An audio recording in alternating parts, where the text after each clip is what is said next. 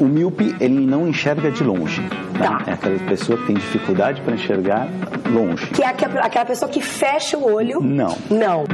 Começa agora. Não consigo ler nada. Miopia. Miopia.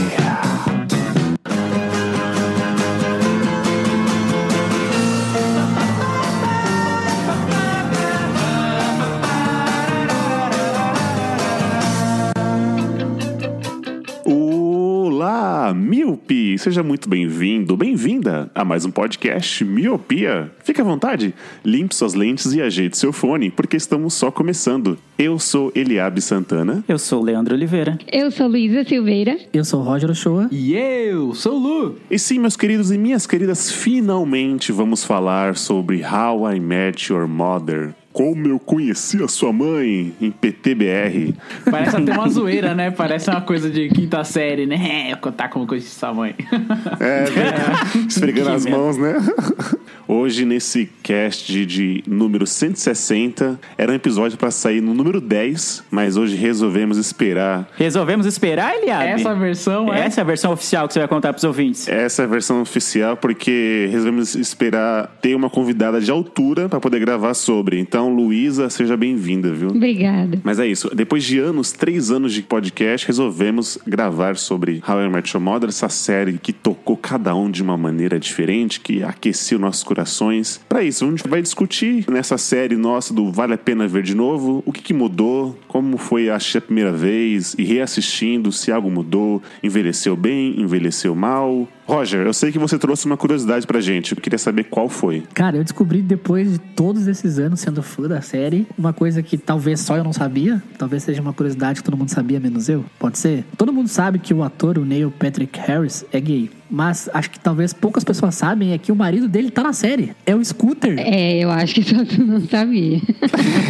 Não só o dele, outros maridos, outros cônjuges também aparecem. Quase todos. é, já. Ah, isso eu não- já não sabia. É, o Gary Blauman, por exemplo, é o marido da Robin, da, da Kobe. Da hora. Uia. É o pai dos filhos dela, será também? Eu acho que sim. E o Sandy Rivers é o marido da Alison Hannigan. Eu não sabia, meu Deus. Não sabia. E o marido do, do Barney é o Scooter, o que é apaixonado pela Lily. Exato. Pô, mas ali ele tá tão feinho, ele tá tão esquisitinho. Você vai olhar as fotos, ele... É, no começo ele parece tão Kurt Cobain, né? Na primeira vez que ele aparece, eu falei, caralho, o que o Kurt Cobain tá fazendo aí? Calma aí, eu tentei ficar fazendo as contas quando que ele morreu.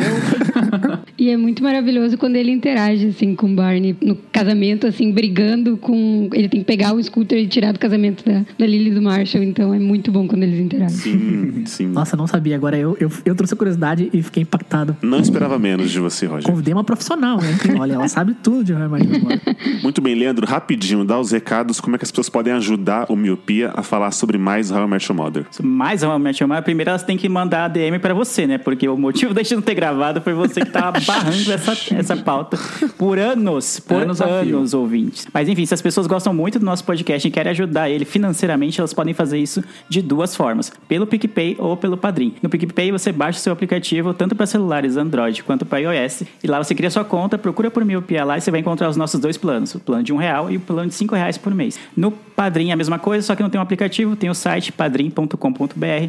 A mesma coisa, você cria sua conta e tem os mesmos dois planos de um e cinco reais. Aí você ajuda a gente a fazer mais pautas boas e barrar o Eliabe quando ele quiser barrar uma série. Sendo que no plano de cinco reais tem o diferencial que você entra num grupo com a gente e com outros ouvintes do Miopia. Boa. Atualmente estamos revertendo tudo que entra na conta do Miopia para a instituição CUFA, Mães de Favela. Então, se você tiver alguma dúvida sobre isso ou demais dúvidas, é arroba podcast Miopia em todas as redes sociais. Então sobe a música porque hoje o cast vai ser gigante. Your Uncle Marshall was taking the biggest step of his life, and me? I'm calling up your Uncle Barney. Hey, you want to do something tonight? Okay, meet me at the bar in 15 minutes and suit up!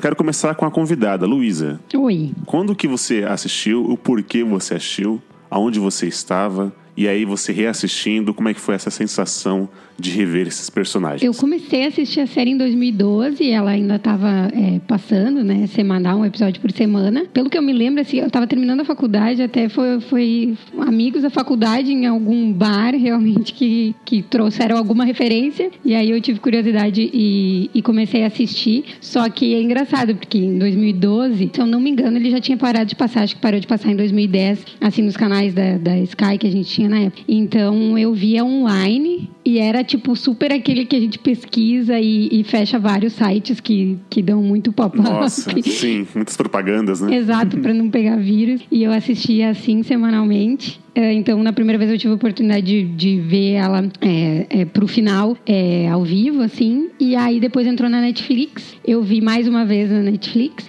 ali por 2014 e fiquei muito triste quando saiu porque era a série que eu queria olhar um episódio de vez em quando, aqueles preferidos, então tinha lá e os DVDs são muito difíceis de achar. Eu procurei também na época e aí agora a Amazon fez a minha alegria e aí eu comecei a ver e, e conversando com o Roger, então, que, que a gente viu que estava vendo junto e tal, e surgiu o convite. E essa última vez eu, eu diria que foi a mais legal agora, porque, enfim, outro senso crítico, né, de tudo. E hoje eu posso dizer, assim, na primeira vez eu vi ela como uma comédia, e hoje eu, eu vi, essa última vez que eu vi, eu já senti ela mais dramática, assim, eu, eu ri menos e chorei mais. Concordo. Olha aí. E você, Lu? Cara, por pouco eu não ia assistir da primeira vez. Porque eu não era muito aficionado em Friends. E a galera comparava demais ela com Friends, né? Aí eu falava, putz, mano, é igual Friends, então nem vou ver. E aí o tempo passou e eu sofri calado, né? Ela ficou passando, ficou passando. Aí no finalzinho da última temporada, quando estava passando em tempo real, digamos assim, eu falei, putz, eu vou assistir. Só que aí ela tava para acabar. Aí eu fiquei, putz, mano, e a galera já tava meio sentindo que o negócio tava meio descambando. Eu falei, tá, mesmo assim eu vou assistir. Aí eu comecei a assistir as, as primeiras temporadas, e aí eu me apaixonei, cara. Gostei demais, e aí foi isso que a Luísa falou. Pra mim era comédia, comédia, comédia. Eu dava muita risada, muita risada mesmo.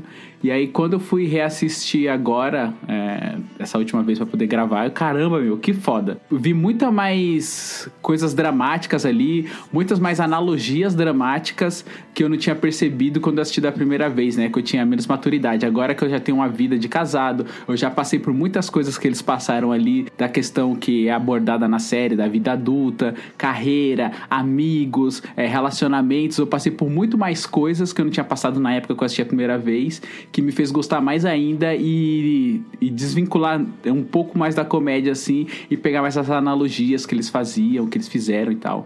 Eu curti bem mais agora, mas, meu, que série foda. Cara, pra mim também foi uma grande experiência e eu tô com o Lu. ah, eu vi com outra cabeça hoje. Quando eu assisti a primeira vez eu tinha 24 ou 25, agora eu tô beirando os 30. Daqui um mês, falta pouco. E, cara, realmente tem uma perspectiva muito diferente. Eu concordo com a Luísa também, até a, a Mel lá citou no podcast do Léo, né? Que a Harmony Mother é muito mais dramática que Friends. Tem várias situações, né? Tem perca do pai do Marshall, tem casamento, várias coisas que Friends talvez não aborde tão profundamente. E ela é uma, é uma série de drama com elementos de comédia. E caiu, mudou muito a perspectiva também, né? Também que tô com o Lu. É, tô em outro momento da vida profissional, a relação com os amigos evoluiu, com família. É, é muito bom rever depois de, um, de tantos anos e foi uma, cara, excelente experiência.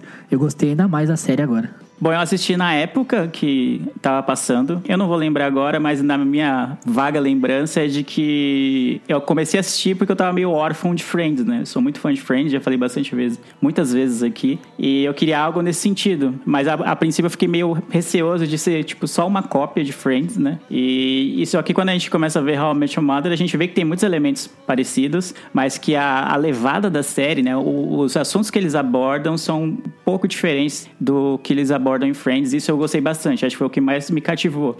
Eu vejo um pessoal que começa a ver a série quando eu indico How I Mother e fala, ah, não é tão engraçado quanto Friends, às vezes, pelo menos as primeiras temporadas. E fala pra pessoa dar uma insistida, pelo menos ver a primeira temporada até o fim, porque você vai meio que se conquistando pelos personagens. E acho que é isso que vai, né? Tipo, você vai acabar se identificando um pouco da vida adulta. E acho que é mais ou menos a experiência que todo mundo teve. Quando eu vi na época, eu via mais como algo aspas, assim, superficial, algo leve pra você ver e dar risada de boas. Eu já revi umas duas, três vezes e cada vez que eu revejo, eu vejo um- um- alguns conceitos um pouco mais sérios, um pouco mais, não pesados, né, mas mais adultos, vamos dizer assim, que a gente tem, acaba tendo mais experiência, né, vai vivendo outras coisas e a gente vai pensando, caramba, mano, isso aqui que o, o Ted viveu, na época que eu vi a primeira vez, eu nem imaginaria que poderia passar algo parecido, ou nem imaginaria que eu ia ver com um amigo ou com uma amiga uma situação desse tipo. Aí quando você vê e fala, putz, isso aí é totalmente How I Met você fala, caramba, mano. Da hora. A série, tipo, se renova. Apesar de ter coisas um pouco datadas nela, ainda assim ela é bem atual. Eu lembro que eu assisti a primeira vez, foi indicação de um amigo meu, e é, como tudo na vida do homem, né? 90% era pra conquistar a mulher. E foi, mano, a gente precisa ser igual o Barney. Eu ainda falava assim na época da faculdade. A gente precisa, porque assim é andar de terno, é fazer assim as poses, não sei o que lá. Então eu acho que era por volta de 2013, mais ou menos, que eu é, comecei a assistir. A série já tava assim caminhando pro final. E foi mais ou menos isso. Pra mim era, era só comédia, né? É, a série é uma sitcom, né? Ter os risos de, de fundo tal. E reassistindo, eu também não, não senti tudo isso. Talvez por eu já conhecer a história e tal. Já fui pegando assim algumas nuances. Eu achava, achava o Ted um coitado, hoje já acho ele chato. Então foi algumas coisinhas que eu fui pegando a mais. O drama mesmo, já fui prestando mais atenção nisso sempre fizeram comparação com Friends, né? Eu acho que ela é, é uma série um pouco mais madura. Não tirando o valor que Friends tem, né? Até porque é uma série também que tá datada, anos 90 tal, até, até como Seinfeld também. Mas eu acho que, ouvindo o sorriso na voz de vocês, eu acho que eu vou ser o carrasco desse, desse podcast aqui. Eu reassistindo, eu fui pegando um certo. um ranço pequeno, assim da série. Eu não, eu não sei vocês, mas talvez algumas coisas me incomodavam demais, demais. E eu fui pesquisando, fui vendo como ela foi feita, as questões que os atores, o mesmo, o próprio ator que faz o Barney já não gosta de falar do seu personagem. Hoje, vocês ah, reassistindo, é, indicaria ou vocês falaram só assiste, porém tem isso, isso, isso, isso. Ah, porém não leva em consideração isso, isso, isso. Tá datado, tá não sei o quê.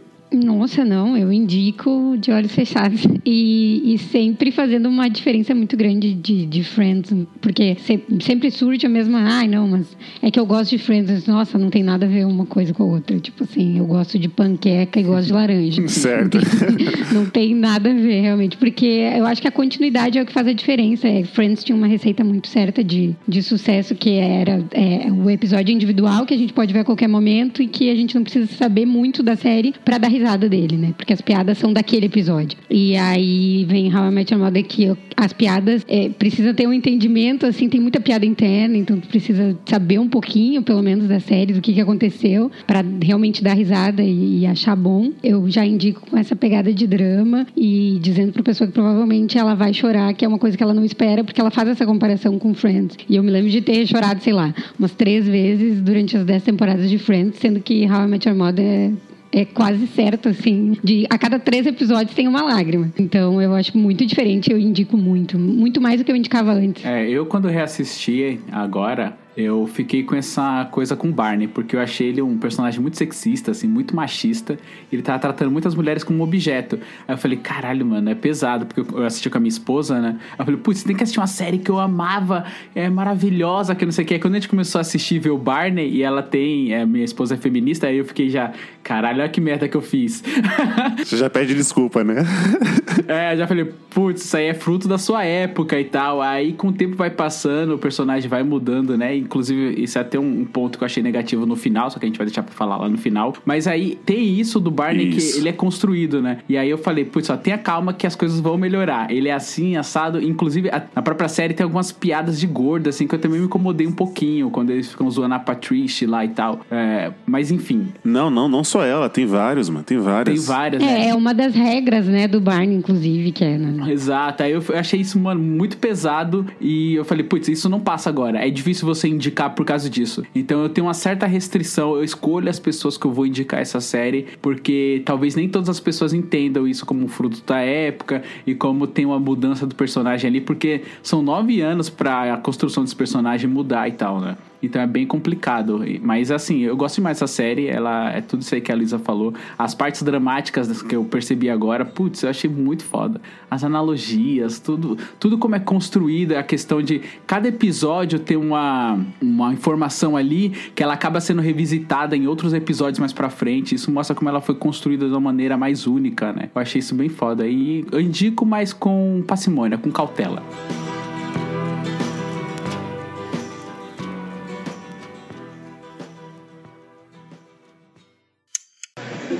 Ted, say I'm your best friend. You're my best friend, Barney. Good. And as your best friend, I suggest we play a little game I like to call Have You Met Ted? No, no, no, no. We're not playing Have You Met Ted. Hi, have you met Ted?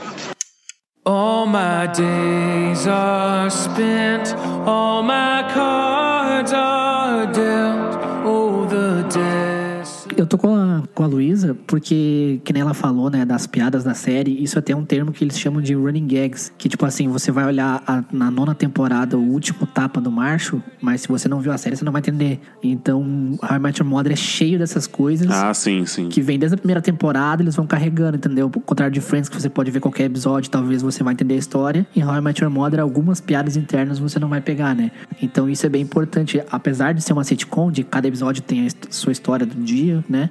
Mas mesmo assim ela tem um, o pano de fundo que vai andando pra frente conforme as temporadas vêm.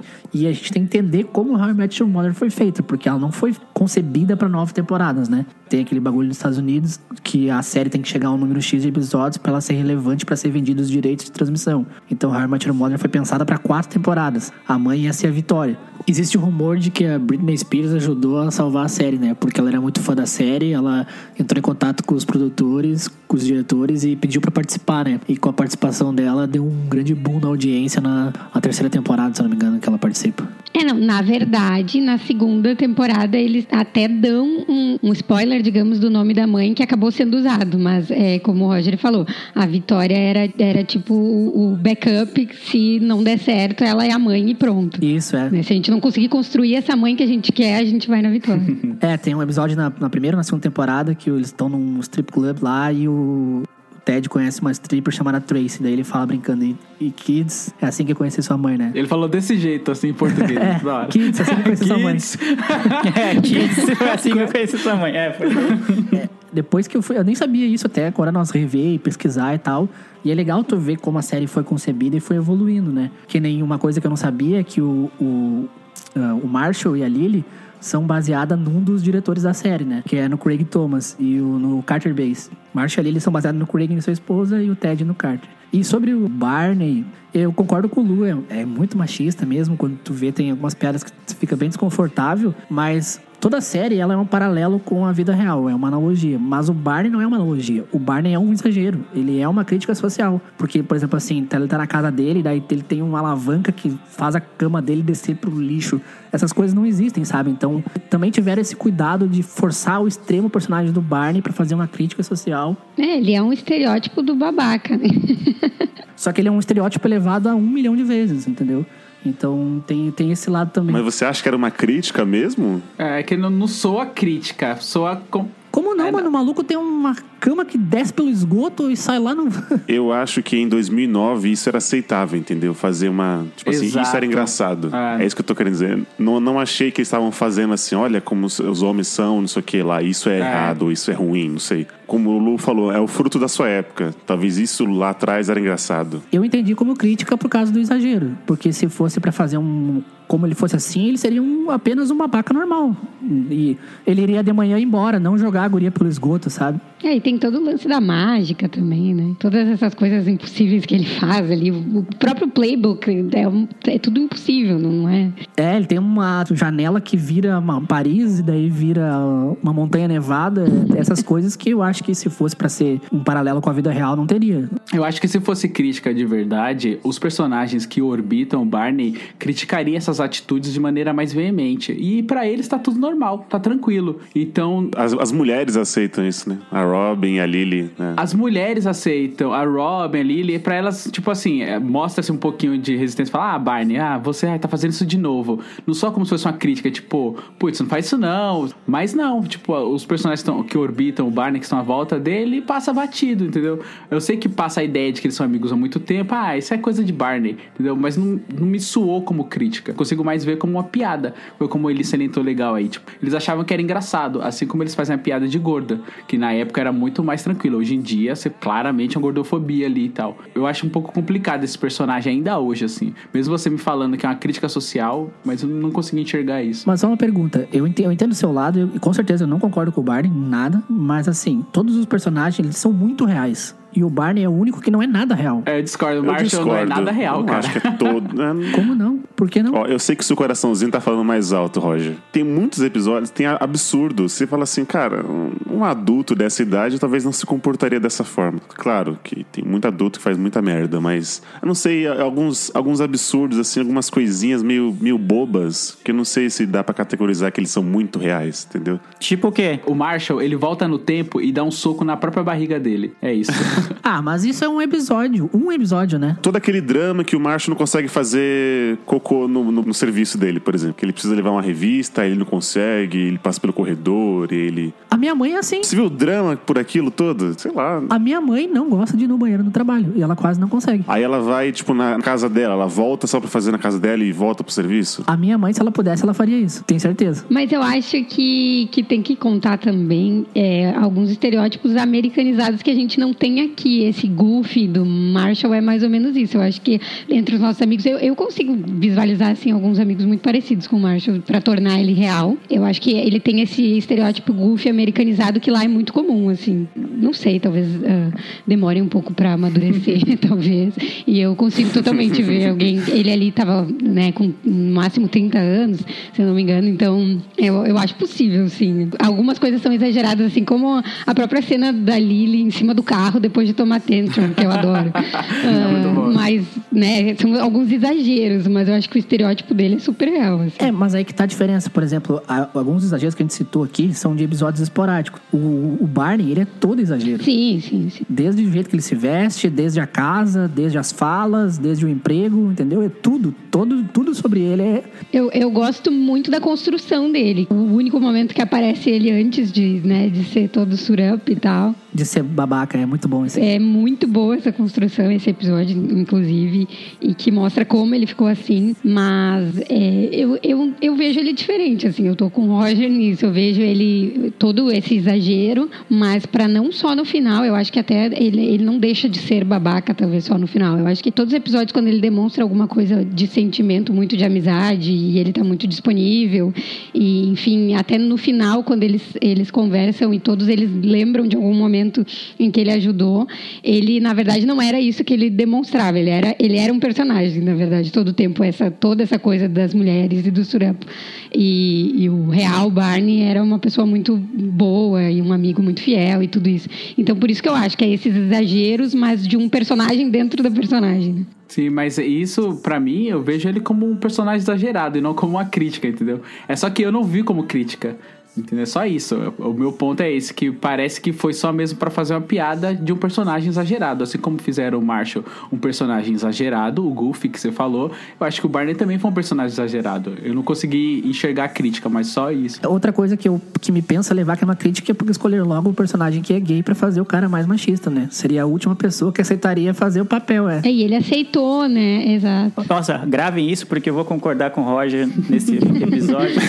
e isso pode não, se, não acontecer tão cedo, né? Eu concordo no- com o que a Luísa e com o que o Roger falaram, que eles têm uma base de personagens, tipo, uma, uma forma de estereótipo, vamos dizer assim, tanto para cada um dos personagens, né? Pro Ted, pro Marshall. Pra todos, isso. É, pra Lily e, e especialmente pro Barney. E dentro dessa forma, eles se permitem exagerar um pouco na realidade, dentro da- das características de cada personagem. Obviamente, no, no Barney, eles levam isso a muitas potências, tá ligado? Mas eu acho que é, eu também considero uma crítica de porque apesar de ser um fruto da sua época, como a gente falou, né, dos anos 2000, né, e a gente já tá nos 2020, né? Então é algo a gente vê a, série de uma maneira diferente, porque a nossa época não tolera tantas coisas como tolerava antes, mas ainda hoje se você olhar, dar uma olhada no seu círculo de amigos ou de colegas de trabalho, ainda tem o cara que acha que é legal, tipo, é, fazer coisas que o Barney faz pra conquistar mulheres. Não exatamente ter um playbook, né? Entendeu? Ter um, um, um fosso embaixo da cama que a mulher cai dentro da lixeira. Obviamente não.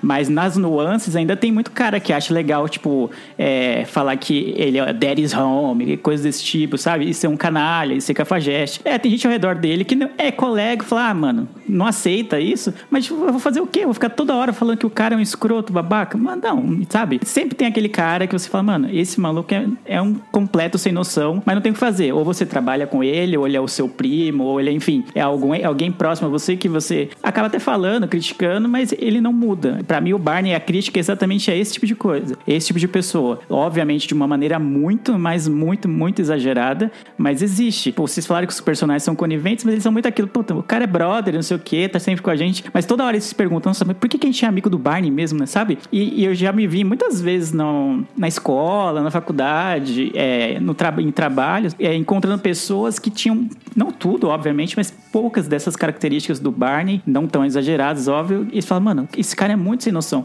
Mas você não vai lá tratar o cara, vai ser mal educado com o cara, você acaba meio que levando, entendeu? Vai elevando. Talvez hoje, em 2020, a gente tem uma cabeça e uma mentalidade que é de se impor, de falar, não, mano, você tá errado, você tá sendo escroto. Não, de até aquela coisa que a gente já falou aqui no meu pia sobre o cancelamento, de uma pessoa ser babaca a gente não quer nenhum mínimo contato com ela. Talvez o Barney, hoje, se a série fosse feita hoje, a, a Robin e a Lily seriam mais enfáticas nesse sentido. Talvez o, e o Marshall, talvez, enfim, até o Ted. Mas na época, ela é um fruto da sua época. E acho que pra época eles até se impõem, entre aspas, assim, na maneira que eles conseguem. Tipo, criticando, falando que ele é uma pessoa horrível, falando que ele é uma pessoa escrota, sabe? Todas as vezes que ele fala alguma coisa assim, que ele acha o máximo e tentam dar um high five, 90% das vezes ninguém dá o high five nele, ninguém endossa os pensamentos dele. A gente, por menos, tá cancelando as pessoas. Quem dirá se tivesse um Barney mesmo na vida real, entendeu?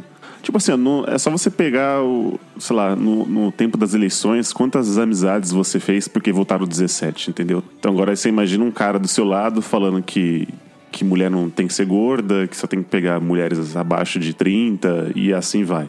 E segue várias bobagens. Eliabe, você e eu temos amigos em comum que você tá ligado que tem esse tipo de pensamento, ou não temos? Tudo bem, mas eu não namoraria ele, por exemplo, como a Robin fez. Não, é óbvio, você não, é, você não namoraria Ca- ele. casou, entendeu? É, mas você não, não é homossexual. Até aí outra coisa. Mas você não chega lá todo dia que o cara fala uma merda dessa, você, você não se impõe, se impõe? Às vezes sim. Às vezes. Então, é a mesma coisa a Robin e a Lily. Falando, nossa, você é um babaca, nossa, você tem que fazer isso. Várias vezes a Lily tenta mostrar pro Barney que ele é uma pessoa ruim e fala, não, se você, quando ele tá gostando da Robin, e ela fala, não, se você gosta da Robin, você tem que falar isso pra ela, você tem que abrir os seus sentimentos, você tem que ser uma pessoa normal, parar com essas coisas de terno e, e playbook, não sei o que. Ela tenta mostrar a real pra ele várias vezes. O Ted tenta fazer isso também. Eu acho ela muito mais permissiva do que ao contrário. E o Ted, principalmente, o Ted, ele embarca muito na- nas viagens de- do, do Barney. É muito parte da construção do personagem do Ted, que em muito- é, muitos momentos ele tá solitário, ou então ele tá frustrado porque a Robin ou outra menina com- terminou com ele. Sim, e ele acaba endossando essas atitudes, entendeu?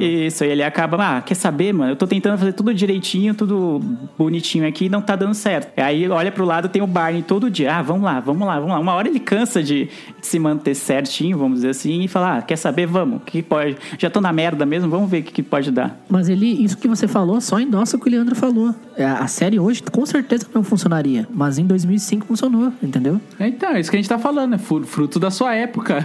É por isso que eu, eu e o Lu, a gente- acredita que não foi uma crítica, entendeu? Eu acho que não foi algo pensando que, olha, isso aqui é errado. Tem as duas coisas. Tem o fruto da sua época e o papel exagerado.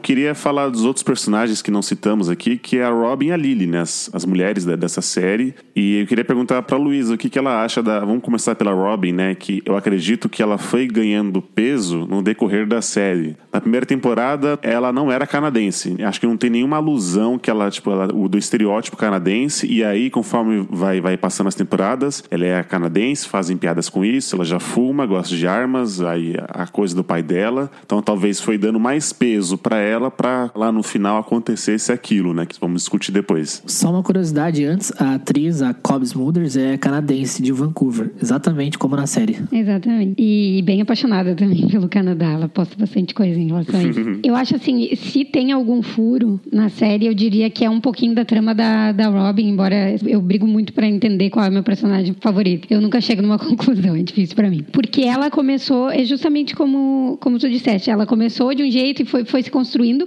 Eu gosto muito do que foi construído dela, assim, apesar de muito sensível em alguns momentos chave, ela é essa durona, armas e, e, e charuto, uísque, e gosto muito disso. Mas é, eu não consigo esquecer com esse olhar crítico, que talvez até quem, quem não olha assim com tanta crítica não, não, não tenha problema com isso, mas que no primeiro episódio ela está com amigas, né? E essas amigas, tipo, somem, e depois, em vários episódios, ela diz que não tinha nenhum amigo em Nova York, sendo que no primeiro episódio ela tá com as amigas, porque uma terminou com um namorado e elas estão ali, e da onde surgiram essas amigas? Tem, né? No primeiro episódio, quando a gente conhece ela, é uma pessoa. Eu vejo como um pouquinho de um furo essa questão, assim, da- das amigas, de como ela surgiu ali, de como ela veio pra Nova York e tal. Acho que ficou um pouco furado. Mas gosto muito da construção dela, é, dessas referências canadenses. E pra mim, pendo mais pra ela ser a minha favorita, é porque pra mim a, a- coisa assim mais interessante, mais engraçada da série é o passado dela como Robin Sparkles. Pra mim é maravilhoso, é muito bom. É,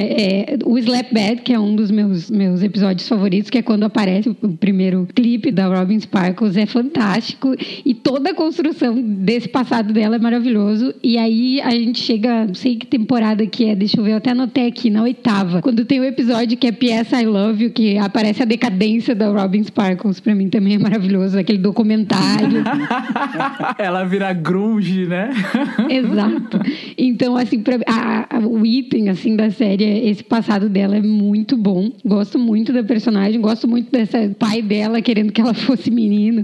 E quando aparece, então, é, é, ele fazendo ela caçar, enfim. Gosto muito mesmo. Mas ficou esse furinho, assim, de ter começado uma coisa que é totalmente desconexa da, da Robin no final. Enquanto os outros têm uma continuidade excelente, no sentido de que eles são a- o mesmo personagem do começo ao fim. Ela ficou um pouco com esse furo. Nossa, tô contigo sobre a Robin, assim. A primeira vez que eu assisti, eu não gostava muito dela, porque eu acho que eu chipava demais ela e o Ted. E eu tinha muita pena do Ted. Falar, putz, ó, mano, ela tá aloprando o Ted. Aí reassistindo agora, eu vejo que o Ted era muito chato e a Robin é infinitamente vezes mais interessante, mais divertida que ele. Então, dessa última vez que eu assisti agora, eu gostei muito mais da Robin. Eu gostei muito mais de como o papel dela é construído do que da primeira vez que eu tinha assistido. Toda essa questão do universo do Canadá, assim, parecer um, um mundo diferente, é muito engraçado. Quando até você cita esse PS I Love You aí, é como se eles tivessem inventado o grunge, né, e não em Seattle ali do lado. Eu falei, putz, é muito foda. Eu gostei demais dessa personagem, a construção dela.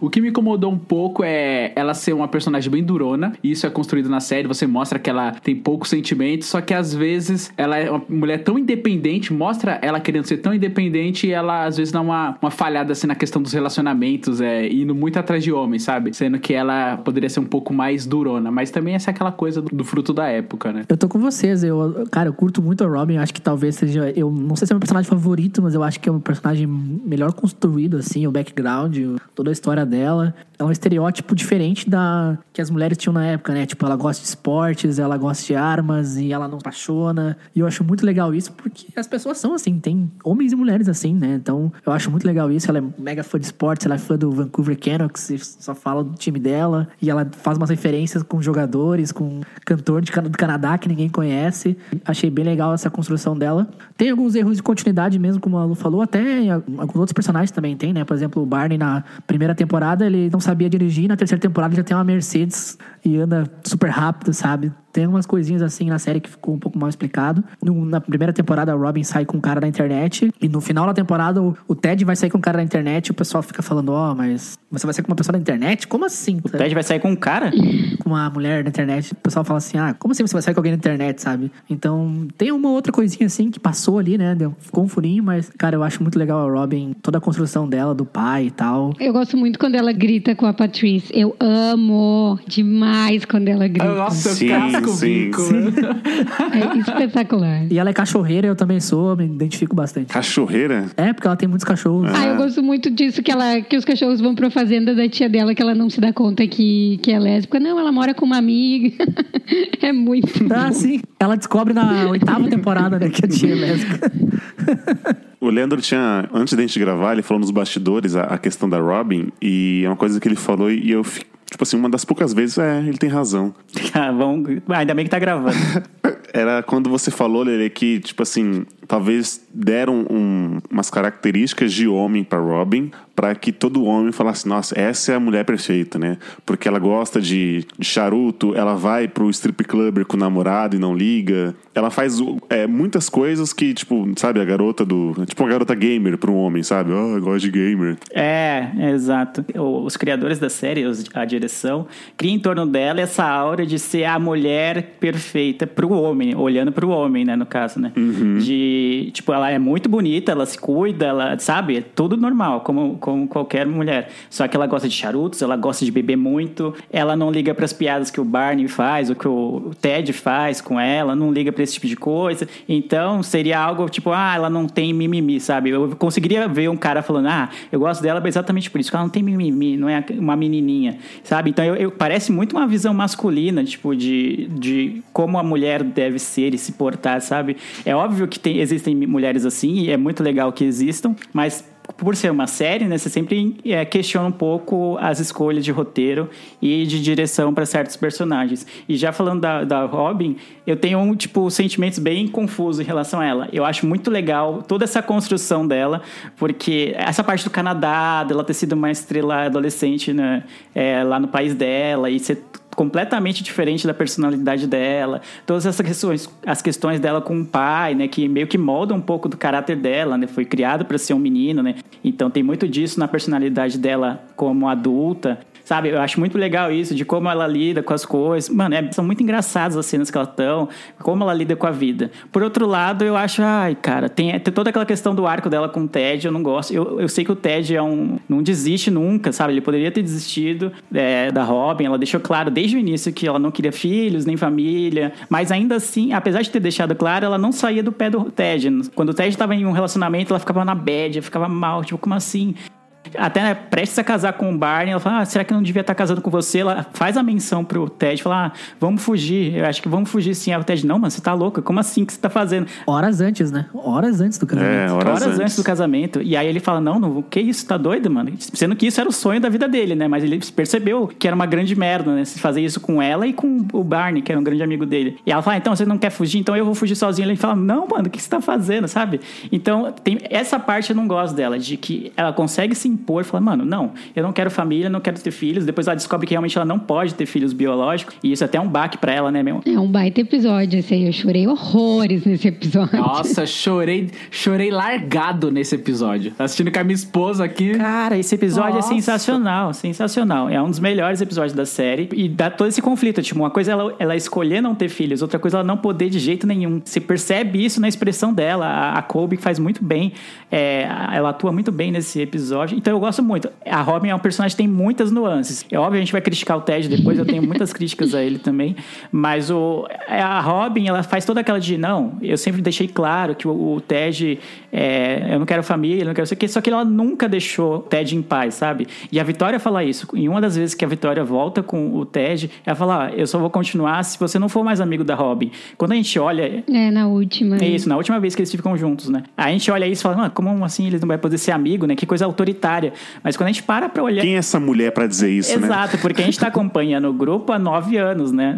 Nessa altura. Só que quando a gente olha pra posição da Vitória, você fala, mano, faz todo sentido. Eles têm. O, o Ted e Robin tem algo que não acabou ainda. Tanto é que depois que a, a Tracy morre, é pra Robin que ele volta de novo. Então é algo que nunca termina. Então, enquanto ela estiver na vida dele, vai ser um empecilho. Vai ser algo que vai ser recorrente, vai ser algo que sempre vai fazer o Ted ter segundo, é, como é que chama? Ter dúvidas em relação ao relacionamento que ele tá agora. E a Robin não facilita isso. Porque quando o Ted tá com alguém, ela fica lá, não sei o que, e fica, sabe, espizinhando, e ficava lá, tipo, tentando separar os dois e coisas desse tipo. Então, nesse sentido, eu não gosto da Robin, mas todo o resto da construção dela do Canadá, de ela ser uma mulher, tipo, muito da hora, dela ser, tipo, numa época que ainda não era tão comum você conseguir falar isso de não quero ter filhos, não quero ter uma família, quero É, e priorizar a carreira. priorizar a carreira, que era algo muito tabu, apesar de ser já os anos 2000, eu acho fantástico isso. Mas essa parte dela com o Ted me enche um pouco o saco, tanto quanto, sei lá, Ross e Rachel em Friends, que eles são o casal principal, mas, tipo, chega uma hora que eu não quero mais saber da história deles, pelo amor de Deus.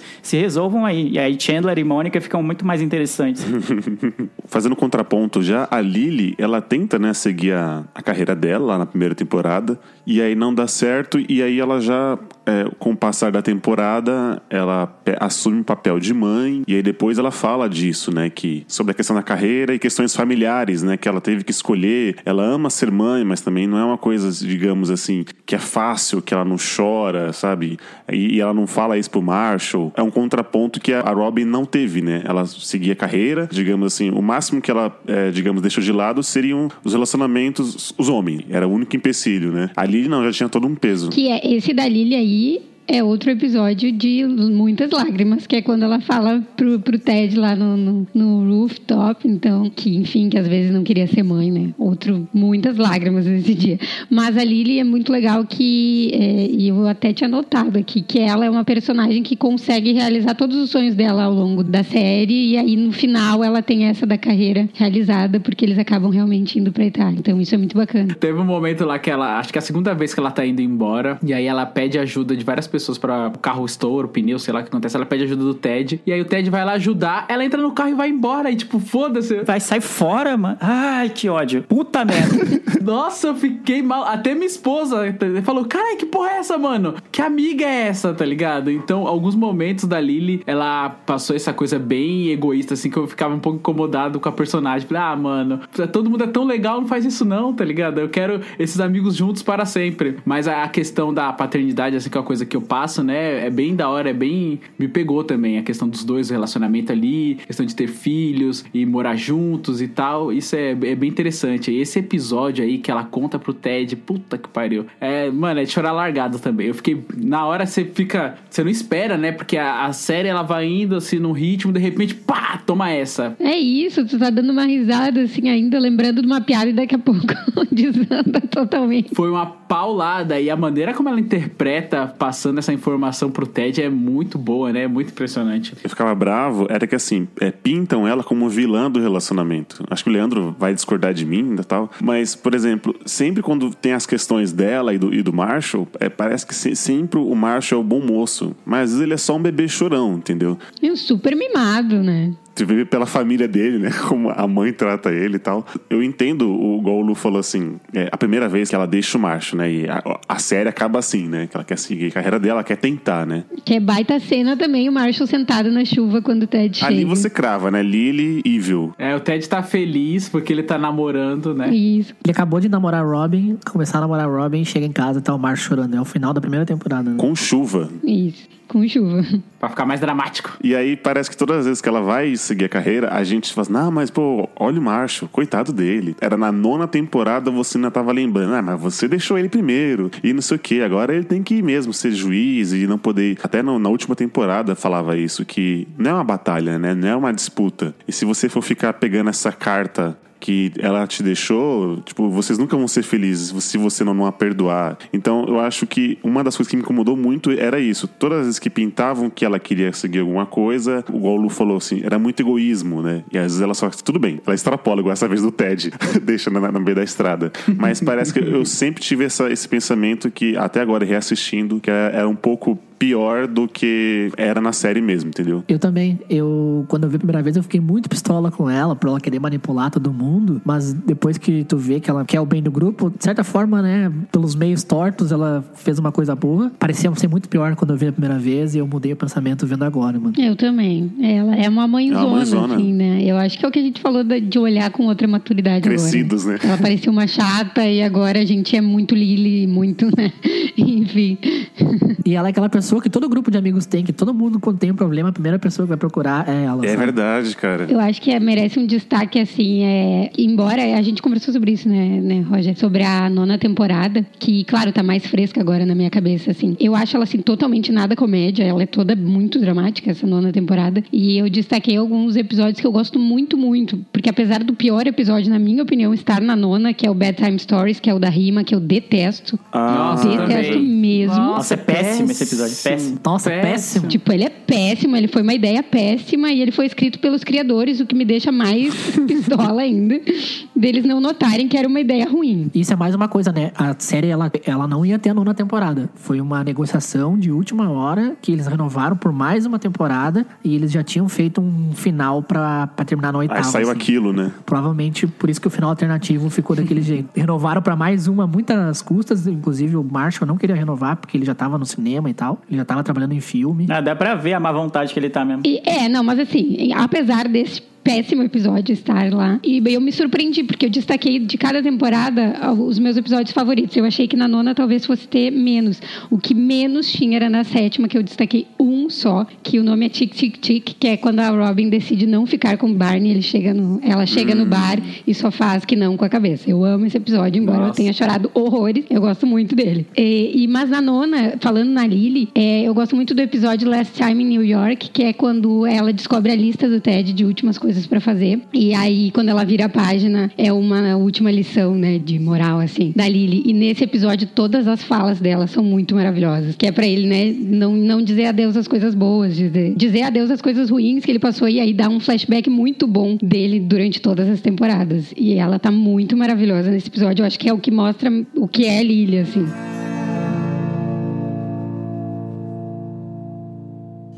It's gonna be legend. Wait for it. Dairy. Legendary.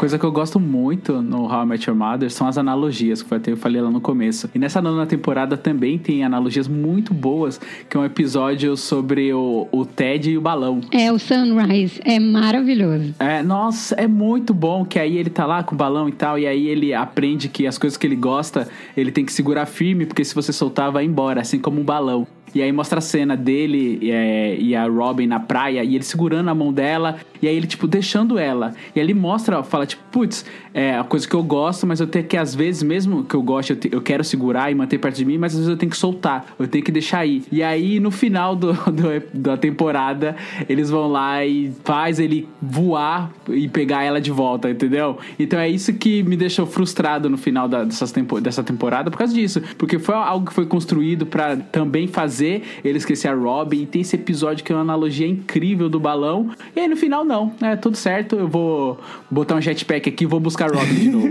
É, então. Seguindo a analogia novamente, entendeu?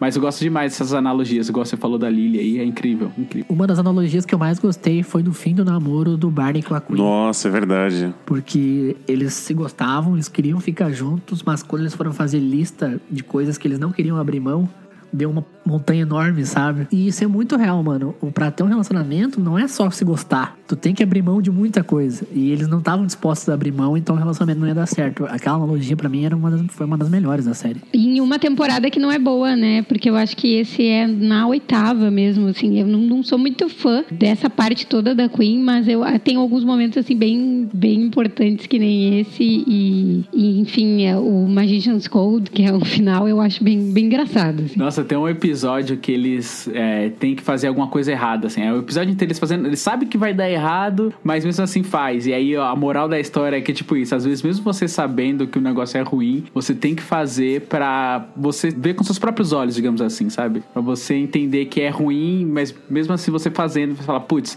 eu, eu sei que é ruim porque eu fui lá e, e tentei. Então, nossa, as analogias da, em todas as temporadas que eles vão salpicando por aí é muito boa, né? É, tem o da bagagem também, que a gente ouviu até no, no outro podcast, que, que aparece as malas com o nome do que, que a pessoa carrega com ela. E é muito bom, muito bom mesmo. O da bagagem é maravilhoso. É. Nossa, muito bom. Eu uso esse termo de bagagem até hoje, assim, porque as pessoas têm bagagem, né? E se você tá disposto a conhecer uma pessoa nova, você tem que entender que ela tem bagagens, né? Você não pode é, querer que ela mude ou que ela faça alguma coisa diferente sabendo que ela teve uma vivência. Você sabe que ela teve uma vivência, então você tem que tentar desencanar, né? É muito legal isso. É isso que faz pegar também How I Met Your Mother, porque os dramas, as coisas são contadas, né? São coisas que é nossa faixa de idade. Eu que tenho, vou fazer 33 ou vou fazer 32, não lembro agora. eu, eu já tive muitas dessas vivências, né? É muito legal você ter uma série que ela conta de uma maneira leve, mas também sabe apertar ali o, o passo na hora de contar algo mais dramático. E isso cativa, né?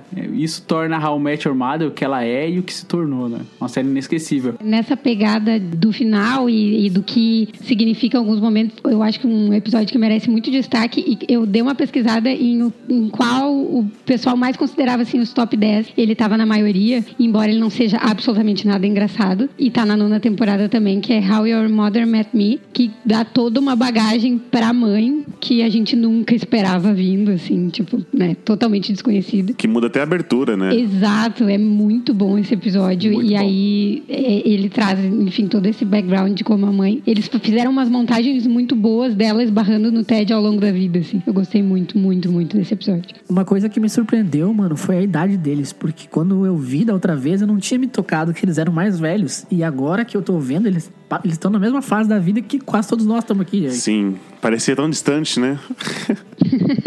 É, mano. E tipo assim, o Ted começa a série com 27. E quando eu olhei da outra vez, eu tinha 24. Ele começa com 27 e termina com 33. Então eu tô com 30 agora. Eu ainda tô vivendo essa fase, sabe? Eu achei muito legal isso, mano. Porque é exatamente no momento da vida que a gente tá passando. A gente tá, tá no meio de uma temporada, tipo a quarta ou quinta temporada do Met Your Mother, sabe? Eu achei muito legal isso.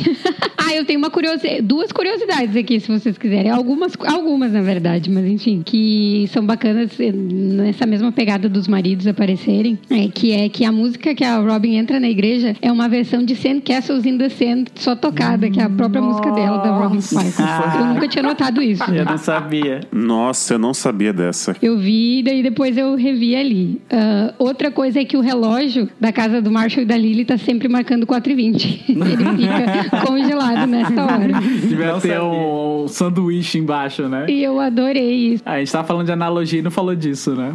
A analogia do sanduíche também é maravilhosa. E os paramédicos que aparecem naquele episódio que o Barney faz toda aquela cena do que é um presente de aniversário pro Ted. É, give him your number. Depois que ele diz, né, que ela caiu do céu, se ela tá bem e tal. Os paramédicos são os Ah. criadores da série. Caramba, olha aí. Ah, que da hora, eu não sabia essa parte. É, eu achei muito bacana. E isso, claro, né? Eu acabei lendo depois, nunca ia perceber também. E o que eu anotei aqui também que é legal são algumas referências tanto a filmes quanto a séries que eles fazem ao longo e que não era uma prática tão comum assim. é, claro, a gente tem alguns em Friends, mas não tanto. Por exemplo, Star Wars, que aparece ao longo de toda a série. Os três são viciados, eles usam falas, tem as referências, como o Barney se tornando o Surup, que parece o Darth Vader quando virou Darth Vader. Eu gosto muito, muito do episódio do Blitzgiving, porque ele faz uma referência de Lost com o número do Hurley. Nossa, é muito bom. Ah, é bom demais. É bom Que demais. é maravilhosa. Sim, Que ele é diz, muito diz um bom. número aleatório e ele grita o número de Lost. Isso é muito bom. Eu amo esse episódio, é um dos meus favoritos também. Toda hora que o Hurley aparecia, eu só chamava de Hurley. Eu falei, nossa, caralho, o Hurley, que foda.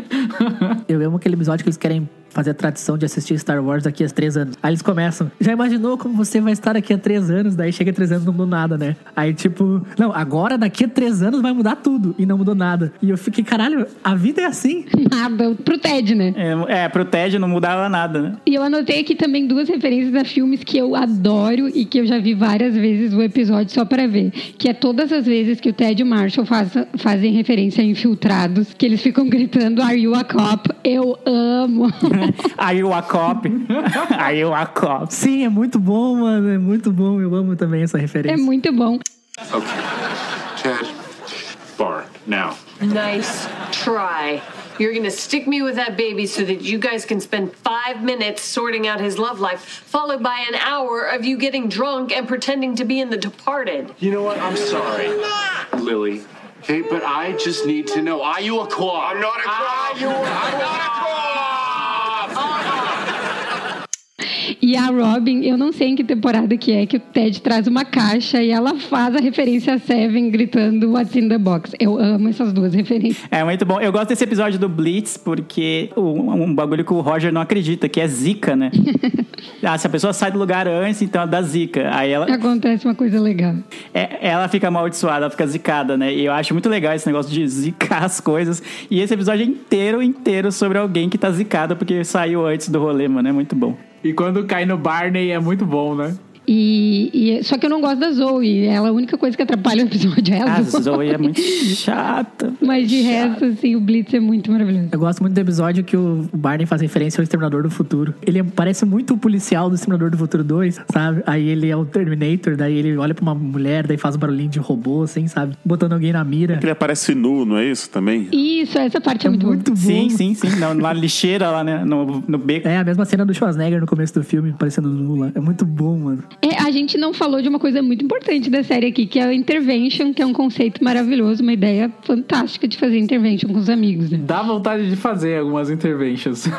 Nossa, total. Ah, é. Eu tenho muita vontade de fazer com alguém. No meu grupo de amigos a gente usa muito essa, essa expressão. É legal quando é com a Queen, o Marshall faz a piada Queen Intervention. Nossa. E não é engraçado, Só tipo, ele né? né? É pra ser um momento sério. Aí eu até anotei aqui, tem um episódio que, em especial, eu ri muito do Barney, que é o The Three Days Rule, que ele conta toda a história de Jesus ressuscitando e explicando por que, que são três dias. Não, é muito bom isso, velho. E eu ri muito nessa explicação. Então eu, eu dou super destaque, assim. E o que eu não falei, e que eu acredito que o Roger vai concordar comigo, porque a gente já falou sobre isso, que eu entendo que seja o meu episódio favorito, que é o The Time Travelers, que é, pra mim, é tipo um soco no estômago, assim, é maravilhoso. e toda vez que eu olho, eu choro demais. E o final é, nossa, é muito emocionante. É, e ele é, ao mesmo tempo é engraçado, ele consegue fazer a- a- essas duas coisas, sorrir e chorando, é uma coisa muito doida, e ele é maravilhoso. E eu vi que desses que eu destaquei, dos, dos que são mais destacados, enfim, pelo pessoal, se tu for ver lá quem são os escritores, são os autores da série mesmo, porque tem diversos escritores ao longo, mas tu vai ver os top episódios, são sempre deles, assim. fora o Slap Bat, que não é dele. Tirando da rima. O da rima é deles, gente. É, então. É, isso é muito, muito chocante. É muito decepcionante. Eu não sei o que, que aconteceu, que sanduíche que eles usaram nesse dia. Porque não tem como. Não dá pra acertar tudo, né? Your relationship sounds exhausting. Well, maybe yours is a bit lazy. Marshall and I have been together 15 years, and the only debate we've had about Tommy Boy is whether it's awesome or super awesome. That's love, bitch.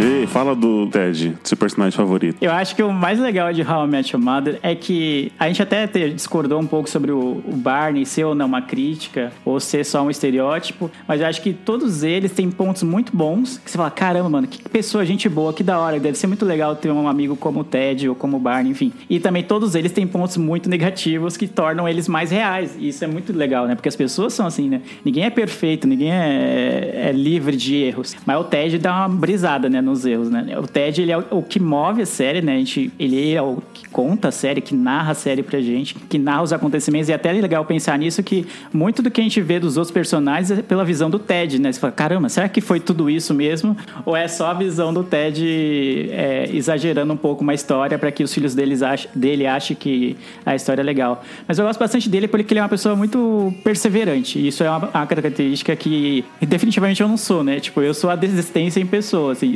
especialmente em relacionamentos. puta, você vai tentar dar ideia na menina, assim, vai conversar com a menina, ver se vai rolar alguma coisa. Você fala, puta, mano, tem 15 caras aqui concorrendo, eu tenho certeza que tem, tipo, ela pode escolher muita gente e falar, ah, quer saber? Beleza, mano, sabe? Se a pessoa não, não dá corda, assim, tipo, não mostra interesse rapidão, eu sou a pessoa que desiste muito rápido, assim, das coisas. E o Ted é totalmente o oposto disso, o oposto. Eu acho admirável que ele tenha tanta fé e perseverança de que as coisas vão dar certo. Ele é um romântico, um sonhador, tá ligado? De puta, mano, não vai, eu vou encontrar a tal, né, a The One, né, que ele sempre fala.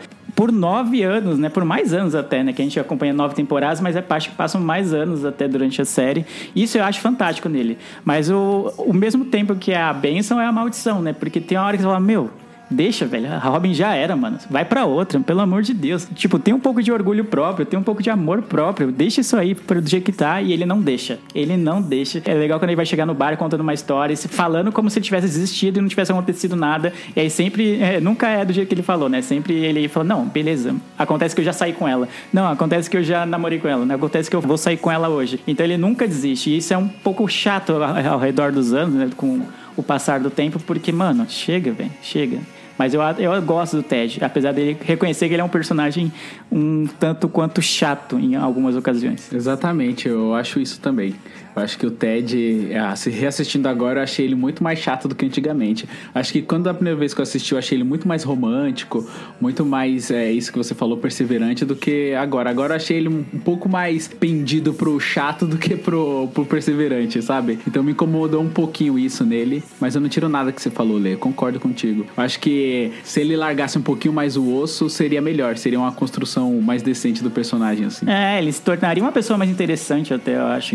Porque a série ela mostra muito sobre mudanças, né? O tempo inteiro, os personagens mudando e ele é o único que se mantém ali fiel até o final, né? E eu acho que a gente aguenta ele por ser o personagem principal, entendeu? Acho que como é ele que tá narrando, né? Então é ele que vai encontrar a mãe e tal. A gente meio que, tipo, ah, tá bom, a gente meio que releva, né? Mas acredito se ele fosse um personagem secundário, do jeito que é, aí é meio igual o Leandro falou, é, é persistente numa pessoa só, mas também fica toda hora, nossa, eu tô chegando aos 30 e não consegui ninguém, nananana. Sabe, tipo, ó céus, ó vida. É uma coisa tipo, puta, mano, sabe? Vai, mano, vai, vai. É, ah, tem muito da atuação e do, do roteiro conseguem tornar ele um, um personagem mais palatável, assim, ó, que a gente consegue levar mais de boa, entendeu? Porque se fosse uma, de repente uma atuação não tão boa, um roteiro não tão bem criado, a gente fala, meu Deus do céu, matem esse protagonista e vamos, vamos falar com os outros personagens, entendeu?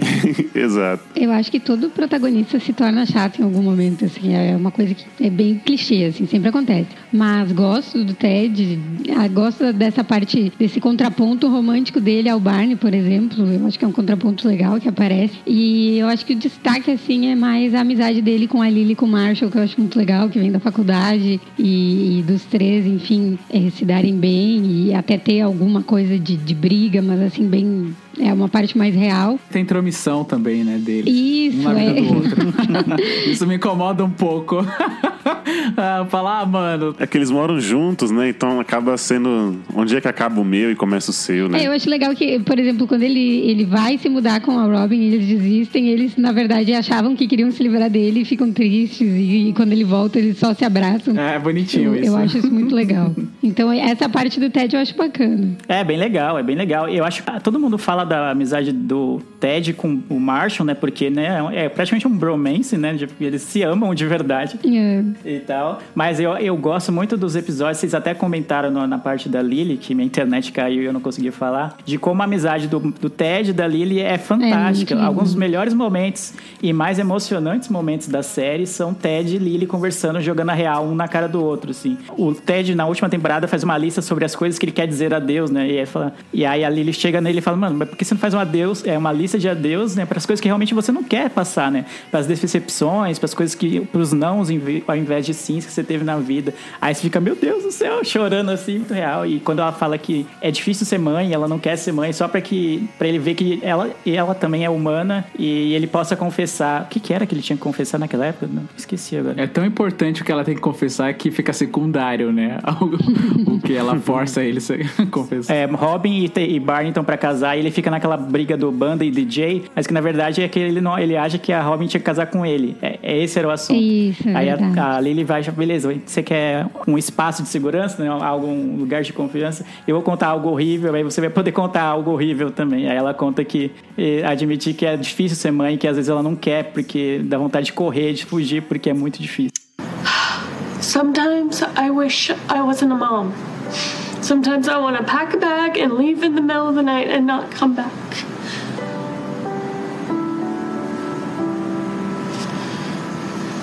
Robin shouldn't be with Barney, she should be with me. Tem um momento dos dois também que é bonito, que é quando ela volta de São Francisco e ele não, ela não entende por que, que ele estava tão bravo. E aí ele diz para ela que ela não, é, ela enfim se preocupou tanto com o Marshall que não se deu conta que estava deixando ele também. Sim. É, meu, nem deu tchau, né? Tipo, eu entendo que você deixou o seu noivo, mas caramba, né? Dá um adeus pelo menos pro Ted, É. né? É, não, até não foi tanto do adeus, porque ele até, ela até usou o carro dele, se eu não me engano.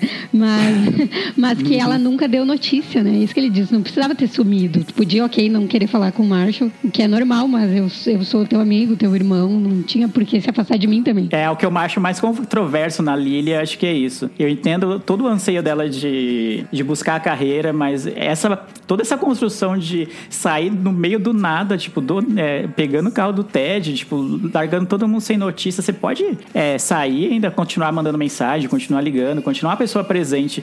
Ela deu a entender que, tipo, ela tinha que fazer isso e tinha que fazer sozinha e tinha que se livrar de todo mundo. E isso foi um pouquinho pesado pra mim. E acho que o, o ranço que eu carrego da Lily ao longo dos anos, apesar de adorar, adorar ela de paixão, é por causa disso, né?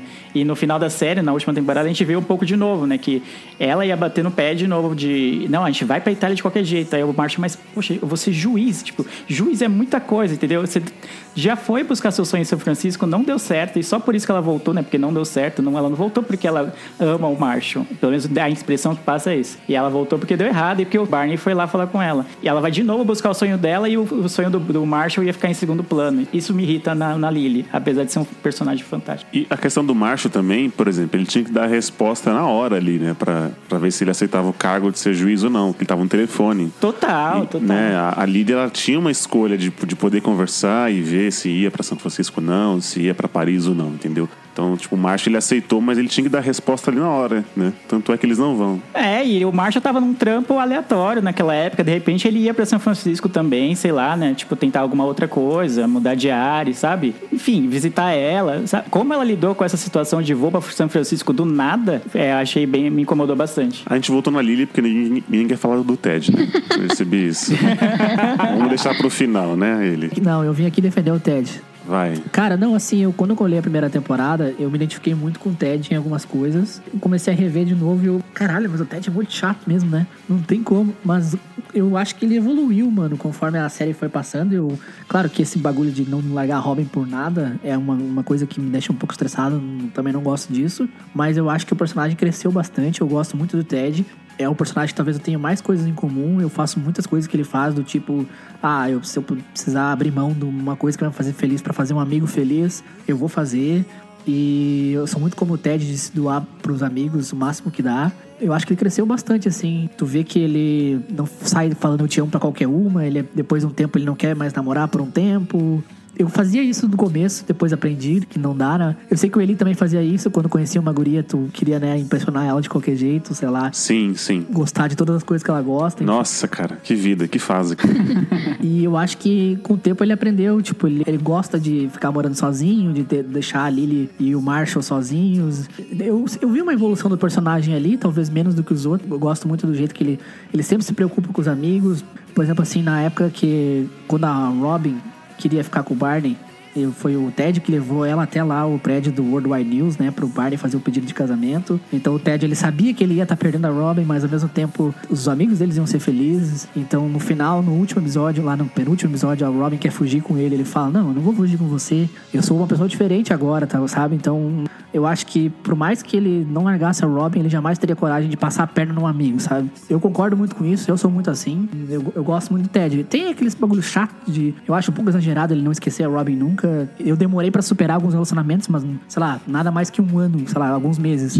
Então, tipo, e eu- o Ted tá lá, continua assim. Mas também tem muito do, do que o Eli disse, né? Do que o Leandro disse, que por mais que o Ted até quisesse superar, o Robin também às vezes não deixava. Então, mas, mano, eu gosto muito do personagem. Mudaria algumas coisas, mas no fim, eu gosto muito do Ted. Eu acho que ele tem muito mais coisas positivas do que negativas. Né? É, ele se doa bastante, né? Tanto nos relacionamentos quanto na amizade. Você vê que ele é muito intenso em qualquer coisa referente a isso, tanto relacionamento quanto amizade. Tipo, chegar ao ponto dele fazer camisetas pra qualquer coisa, assim, é tipo, muito doido. É verdade. ele tinha carro, daí ali ele precisava de um lugar, ele levava, ou Marshall, sabe? Então eu achava muito legal isso, mano. Eu sempre fiz muito isso também pros meus amigos. Me, me, me vi bastante no TED nesse ponto, assim. É igual quando ele tá com a Estela lá, que ele faz um encontro de dois minutos. Eu achei isso muito legal, mas. Bem fofo. Pena que Isso a- é muito bom. Isso é muito Isso é hora. muito bom. Embora ela não merecesse, né, gente? A Estela é um saco. É, e é isso que eu ia falar, embora ela não merecesse, mas é muito legal, ele é muito intenso, né? Ele se doa bastante. né? É, e esse bagulho de, ah, eu quero ver o Super Bowl com meus amigos, eu quero ver Star Wars com meus amigos. Esse, esse ba- Sim, isso eu acho muito sim, da hora, sim. mano. Eu, eu sou assim também. Essa parte da amizade eu me identifico com o, o Ted nesse sentido de fazer o máximo. A gente comentou naquele episódio sobre hábito, de que às vezes eu não quero ir num rolê, eu acho um rolê meio paia, mas o, meus amigos vão estar lá. Então, tipo, vai ser legal, porque meus amigos vão estar lá, eu vou vê-los, vou- a gente vai trocar ideia. E isso o, o Ted deixa transparecer bastante, né? Tipo, ele faz o, impossível para estar com os amigos. Então, é esse fator, esse aspecto da personalidade dele, eu acho fantástico. E aproveitando que a gente tá falando do Ted, ele mandou uma lista de todas as namoradas deles. Quais você acham a melhor e por que, que é a Vitória? Obrigado. Isso é engraçado, porque na primeira vez que eu assisti, eu detestava ela. E agora, tipo, foi outros olhos e, e gosto dela, assim. A melhor foi a Robin, né? né? Não, Robin, não, conta. A Robin não, Não, cara, a Vitória foi a melhor. Ela, ela vai e volta, né? E é, é outra coisa. Quando eu assisti também, eu não. Eu achava ela meio chatinha, não sei. Não sei, porque eu não, não gostei dela. Mas acho que aquela coisa, foi, eu fui meio que pegado pela série, talvez, pra não gostar dela. Enfim. Que quando eu reassisti, eu ficava, ai, cara, tipo, eu- eu poderia acabar o episódio ali, sabe? Que ela tá fugindo com ele de noiva. E, tipo, ah, é- acho que é o final de uma temporada, eu acho. É, aham. Ah, eu não curti muito o começo dela, que ela não quer beijar ele, que ela quer. Ai, a gente tem que ficar se olhando e sentir a alma um do outro. Mano, Muito O. Roger, é, o Roger já tá. Vai logo, meu filho, vai, vai, vai, vai logo, vai, bora, bora. O Roger estaria só de meia só, né? Tipo, É, o Naked Man, né? O, Robert- o Roger tem cara que Sim. fazia o Naked Man, mano. Total. Esse episódio é engraçado, o Marshall e a Lily imitando eles dois. É que eles estão presos no banheiro, né? é isso? exato. Né?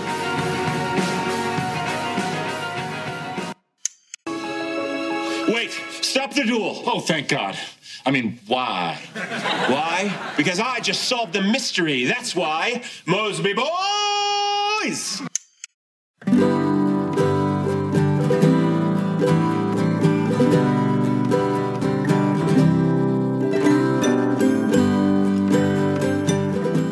Mas assim, acho que a gente tem que falar de uma cena que não dá pra deixar passar, que é a morte do pai do Marshall. Ah, sim. Mano, que sequência de episódio que eu chorei, mano. E cheia de easter eggs e curiosidades, né? Essa, esse episódio é bem, bem bacana. A cena não foi premeditada, né? Isso, exato. Ele não tinha isso no roteiro. O Marshall, o, o Jason Segel, ele sabia que ele ia gravar uma cena importante, mas quando a Lily chega lá, ele tá saindo do McLaren e encontra a Lily chegando num táxi. E quando a Lily chega e fala que o pai dele morreu, ele não sabia que a cena era sobre a morte do pai dele. Mano, foi fantástico. Mano. Nossa, e parece que contagia a Lily na hora ali, né? A personagem. Ela, ela tá muito bem nessa cena. Sim, dá pra ver. É muito bom. Os dois, né? Mas eu achei muito legal que não contaram pra ele o que, que ela ia dizer, porque ele fica realmente assim com uma reação, né, totalmente proporcional, assim, de, de susto.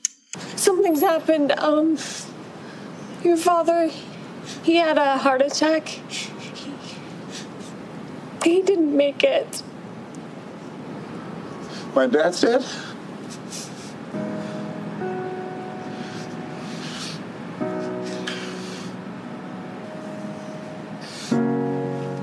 I'm not ready for this. Claro, a gente tem sequências muito boas de episódios e às vezes tem um que tu não acha tão legal, enfim. Mas esses é, é uma sequência muito boa e eu coloquei os dois até na minha lista, que é o Bad News, que é esse, e que tem toda a contagem de 50 até 1 aparecendo, né, no, uhum. no fundo, que a gente acaba não notando na primeira vez que vê, claro. Sim, isso é fantástico. E o Last Words, que é o sequente, é muito bom também, que é do velório, é muito Se eu bom. não me engano, eu acho que no roteiro do Marshall tava escrito que a Lily ia falar que tava grávida. Eu- Eu não achei essa informação, mas eu já ouvi bastante gente dizer dizendo, então eu acredito que seja mesmo. É, pode ser fake news, né? Só pra dar mais um draminha pro episódio. É, eu tinha visto a primeira vez que ela ia dizer alguma coisa, que ele sabia que era alguma coisa importante, mas que ele não sabia o que que era. Eu acho que talvez ele tenha dado alguma entrevista dizendo que achava que ela ia dizer que estava grávida, porque eles estavam justamente tentando naquele. na- é, o episódio é sobre isso. Isso, é verdade. E depois eu fui rever os números, é tão discrepante a forma como aparece, é que a gente tá tão im- imerso, né? Sim, não tem No como. episódio que a gente não vai vendo aqueles números gigantes que vai aparecendo. E é um clássico episódio de How I Met Your Mother, né? Ele te enche de felicidade, de risada e tal, e no final, pum, soco na cara, né? É como a vida, né? É como a vida, exatamente. Excuse me. Hi. Hi. I'm The best man. Yeah, get in here, get in here, get Oh, in here. thanks. Here, let Uh, me. Oh, okay. Thank you. Great show tonight. Oh, thank you. Yeah. You're Cindy's ex-roommate, right? yeah. And you are the professor. I took one of your classes.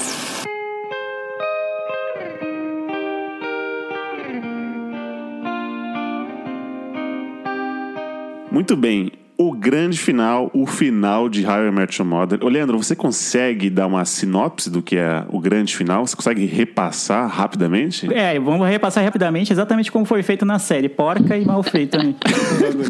Protesto. Eu acho que o final começa na última temporada que a, a Luísa comentou e tal, que tem alguns momentos tristes e mais dramáticos e tal, mas eu acho bem problemático, assim, eu acho muito ruim a, a última temporada. Eu acho que como escolha de roteiro, que a gente sempre elogiou, a gente até comentou no cast de como o roteiro é cuidadoso em muitos casos e como eles trazem piadas e conceitos e fatos de várias temporadas para temporadas mais à frente. Nessa última temporada, eu acho que eles, nossa, parecia que tá de saco cheio e foi uma temporada bem abaixo, pelo menos para mim, das outras. Na última temporada a gente acompanha o casamento da Robin com o Barney, que ficam, sei lá, 50 episódios para eles casarem e dois segundos para eles se separarem. E no casamento, o Ted tá decidido a ir embora para Chicago, só que ele conhece a Tracy, né, que vai ser a mãe dos filhos dele, nesse casamento do Barney com a Robin. E aí a gente vai conhecendo um pouquinho dela, né, da trajetória dela e como ela conhece cada personagem antes de conhecer o Ted. Essa parte acho que a única que eu gosto da- dessa construção é de ela conhecer os outros antes e todo mundo fica, meu Deus, tem alguém que vai ser perfeita pro Ted, que não sei o quê. E aí, e aí chega o, o Barney, chega até na festa pra apresentar eles dois, e isso é bem legal. Mas o final em si, eles se conhecem, se casam, mas a gente não vê nada disso de direito, né? Eles namoram por um tempo, casam, têm os filhos e ela morre de uma maneira que eu nem sei até hoje direito se foi um câncer, o que, que foi, o que aconteceu. E menos de dois segundos de cena, pelo menos depois que ela morre, é, o Ted tá indo atrás da Robin, obviamente que passou alguns anos, mas na, pra quem ainda tá assistindo, é um baque muito grande e é um dos motivos do porquê eu não gosto do final, da maneira que foi feito, não é exatamente o que acontece, mas como acontece é muito ruim, muito mal feito, pelo menos na minha visão. E é isso. E ele vai atrás da Robin depois que a Tracy morre, três anos depois que ela morre. Não, Seis, seis. seis. É seis anos, viu? Não é três. Seis anos. Seis anos, desculpa, seis anos. Eu concordo com você, Lele, porque é o seguinte, a série ela começa isso, né? Como eu conheci sua mãe. Então a série inteira, durante nove temporadas, ela vai criando essa expectativa, te dando easter eggs, te dando detalhe de como vai ser esse encontro, como que vai ser a mãe, porque ela é baseada nisso, ela foi construída em cima disso, de como ele conheceu a mãe, como ele conheceu a The One, como foi citado aí. E aí ele conhece, e aí ela é realmente a The One, é legal, fechou maravilhoso. Você fala, putz, que perfeito, é isso.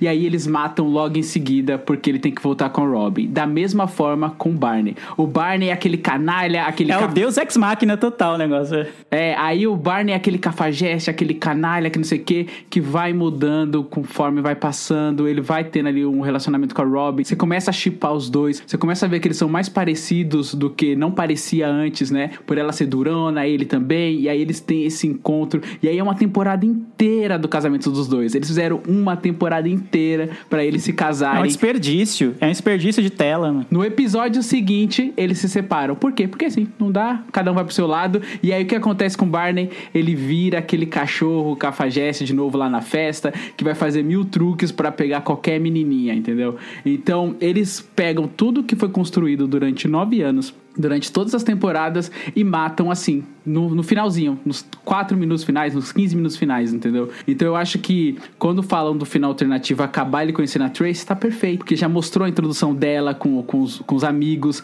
mostrou que realmente eles têm uma química boa, aquela cena deles ali no, Na estação. na estação é muito da hora. É muito legal a vovozinha dando as dicas. Vai lá, meu filho, que não sei o quê. E como eles se olham e como eles vão falando, tipo, é, como se eu esperasse a vida inteira por isso. Você fala, cara, eu tô até arrepiado aqui. Perfeito. Aí matam a mulher do nada, não explicam direito por quê. Faz você se apegar e desapegar em segundos. Cria toda uma construção do Barney pra também fazer ele desapegar e voltar tudo ser o que ele era antes. Então é por isso que eu me decepcionei com o final, assim. Eu esperava muito mais do final do que aconteceu. Eu tenho um protesto. não, eu tenho um protesto porque não matam ela do nada. Tanto que no meu episódio favorito, The Time Travelers, ele dá essa letra de que ela vai morrer. Ou seja, ele quer aproveitar todo. É, exatamente. Ele queria mais 15 minutos com ela que fosse, porque ela não vai. 45. Exato, porque ela não vai, né, enfim, ficar a vida inteira com ele. A música que toca quando o Ted encontra a mãe pela primeira vez é é The Funeral o nome, pra quem não sabe também, tem outro easter egg aí. O que eu gosto do final é que foi gravado na segunda temporada a reação das, das crianças, né, dos filhos. Então ele é uma coisa que os autores tinham, não, não foi uma coisa que eles construíram ao longo da série, é uma coisa que eles tinham num roteiro, um, um script, né, de começo, meio e fim pro Ted, tanto que eles já disseram que o relacionamento Barney e Robin não era uma coisa que estava na cabeça deles quando eles criaram a série. Foi definida só na temporada que aconteceu, exatamente. E eu acho fantástico, gosto muito do casal Barney e Robin, e nisso eu tenho que concordar que a construção deles é muito boa, é mu- muito bonita. Eu gosto muito do Barney apaixonado pela Robin, acho que faz todo sentido. Embora eu ache muito coerente eles se separarem depois de três anos e dizerem que tiveram um casamento bom durante três anos e ele voltar a ser o que ele era, porque era muito forte aquilo do que ele era também. Então, pra mim, é- é coerente, mas é um pouquinho decepcionante, porque eu gostaria de ver um Barney que realmente é, ficou a vida inteira apaixonado e que virou mais ou menos o que ele debochava do Ted. Gostaria, sim. Né? Essa parte, ok. Mas, ao mesmo tempo, eu gosto do final porque também é coerente. E, e essa parte, é, a fala, principalmente das crianças, primeira coisa que a, que a Penny diz: Ah, então tu não passou todo esse tempo contando a história da nossa mãe. Tu passou todo esse tempo nos contando a tua história com a- tia Robin pra nos explicar por que, que tu tem que ficar com ela agora. Isso pra mim faz todo sentido, porque toda a história dele é focada nessa paixão dele pela Robin. Então, embora eu entenda a decepção, eu acho coerente. E o que foi dito até no, em outro pod- podcast sobre o mesmo assunto, quando a gente olha em maratona, é muito mais fácil de aceitar esse final do que quando tu esqueceu tantas referências, tantas coisas pra trás, porque ele já veio entregando isso há muito tempo. Eu assisti de maratona e decepcionei igual. Quando cheguei Por no- igual, né? Exatamente. Eu acho que tu já estava predisposto a se decepcionar. Eu já tinha feito a cabeça, não tem como. Eu lembro assim, eu lembro da minha reação na primeira vez que eu vi e foi meio tipo, acabou? Então, ah, era isso? Não gostei nem desgostei. Eu fiquei um pouco chocada, assim, de. Mas fez sentido na época, mas fiquei um pouco confusa. Esperava um final mais engraçado, ele não é engraçado. Então, eu fiquei um pouco. Eu lembro de ter ficado um pouco decepcionada com isso. Mas agora, pra mim, assim, com essa continuidade fez sentido. Embora eu concorde que muitas coisas foram resolvidas muito rápido ali no final, em 15, 30 segundos. No geral, achei coerente e gosto da ideia de que a gente passou nove anos esperando o Ted ficar com o Robin e em algum momento ele ficou. E gosto da ideia de que o Barney e ele tinham conversado sobre isso, do, do tipo que o Barney chega a dizer: Ah, eu fico com ela até os 40 e depois tu pode ficar com ela. E no final das contas eles, eles ficaram juntos. Então por isso que eu digo, é, é coerente com a construção, assim, que em algum momento eles fossem ficar juntos mais velhos e que a Tracy fosse, fosse morrer. Então por isso que eu aprovo. Tanto que eles tinham uma combinação, né? Se eu não arranjar ninguém até os 40, eu fico com você. Exato, é. Entendo a decepção, mas aprovo. Eu acho que, assim, todo final de série a gente teria mil ideias de que, do que seria melhor. Eu não sei, eu acho que é um problema geral, assim, de como terminar uma história, principalmente as boas histórias. É, para mim, até hoje, só Dark conseguiu. então, é isso. É, só Dark. Então, vamos lá. Eh, eu concordo muito com o Leandro. A última temporada é terrível, é péssima, tem muitos episódios ruins. Até vou dizer que eu achava que era pior do que. É, exato. Como a Luísa falou, não tem tantos episódios ruins assim, mas os ruins são muito ruins, como aquele das rimas. Cara, a, todo o arco do Marshall chegando no casamento é uma coisa detestável, velho. Isso é ruim. É isso. E toda a história do tapa de não sei quantos sóis também é bem chatinho. Nossa, é muito Nossa, chato isso. É, é muito ruim. Nossa, tinha esquecido Nossa, disso. muito Nossa. chato lá. Aquele ah, treinamento, indo na árvore. Puta que bagulho chato. pra mim, a última temporada devia ser baseada nos últimos dois episódios. No tempo que eles casam, no tempo que eles vão desgastando a relação e no tempo que eles acabam se separando. Aí, a gente chega no final dos personagens, que pra mim o final dos personagens é coerente, apesar da temporada péssima que é a nona temporada. Mas também, agora pesquisando, a gente descobre que nem era pra ter uma nona, né? Acabou tendo. O que acontece? As pessoas queriam muito o final alternativo, né? Que o, o Ted acaba com a Tracy. Só que esse, pra mim, é um final muito feliz. Que é aquele final de novela. Todo mundo casado, feliz para sempre. Eu acho que eles tiveram uma coragem de fazer algo diferente. Ficou ruim? Ficou. Mas vamos lá. Eu, eu, pra mim, os motivos que me fazem. Eu achei que tu tava comigo, tu vem dizer que ficou. ficou ruim? Ficou. É, então, ficou ruim, ficou, né? Tá gravado, gente. Calma, vou chegar lá. Eu gosto, tá? Eu, eu gosto da última temporada. Eu, vou, eu aceitei. Agora, a última vez que eu vi que eu gosto, eu só, é, eu só acho ela um pouco desconexa de How I Met Your Mother na visão que eu tinha, mas eu acho ela muito bonita. Eu acho que ela devia ter sido baseada nos últimos dois episódios, que para mim são bons, e eu vou explicar por quê. Primeiro, o final Marshall e Lily condiz com toda a série, né? Eles estavam lá juntos e acabam juntos, tendo filhos, e é o, talvez o casal mais perfeito de todas as séries. Então, gostei muito do final dos dois. O final Barney, para mim, é o melhor, porque o Barney sempre foi o cachorrão, não, apesar de ele ter evoluído, ele sempre tinha seus momentos, tanto que minutos após o casamento a Robin ainda tinha dúvida se queria casar. E quando o Barney tem uma filha e fala pra filha: "Você é tudo que eu sou e vai ter tudo que eu tenho". Baita cena também. Baita cena. You are the love of my life.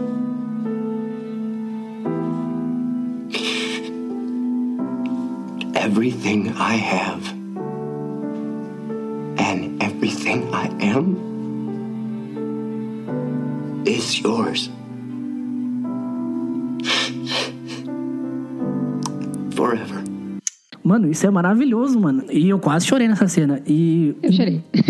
me admira ele ter um filho só, de, depois de dormir com 250 mulheres. Eu esperava que ele tivesse até mais. Mas assim, eu achei esse final muito perfeito para fazer o personagem a mudança, porque depois que ele tem a filha, ele não consegue mais azarar as meninas, porque ele começa a enxergar as mulheres com outra cabeça. Eu achei isso muito condizente com o personagem. Achei esse final perfeito. Cara, eu acho que só a filha poderia mudar. Se nem a Robin conseguiu mudar ele, e ainda assim, eu gosto muito dos dois juntos, mas eu acho que as pessoas são muito parecidas juntos, não dão certo. Eu acho que os casais se completam mais quando as pessoas têm mais coisas diferentes. Por isso que eu achei esse final do Barney muito real. E, mano, é assim, eu tenho um amigo que tem filha e não tá junto com a esposa. Essas coisas acontecem, sabe? É muito. Isso é muito real. Eu gostei muito do final do Barney por isso. O Barney, ele sempre gostou de filhos. Desde a primeira temporada, quando ele descobre que o irmão dele vai ter filho, ele fica maluco que ele quer ser um tio mais legal. Quando ele descobre que a Lily quer engravidar, ele faz de tudo pra Lily engravidar, porque ela só queria engravidar quando visse o quinto Doppelganger. E ele começa a se fantasiar de doppelganger o tempo todo pra Lily querer engravidar. Quando a Robin acha que tá grávida por acidente, ele fica super feliz achando que vai ser pai, mas daí ela descobre que na verdade ela não pode ser mãe. Então, assim, ele sempre amou criança desde a primeira temporada, tem várias referências.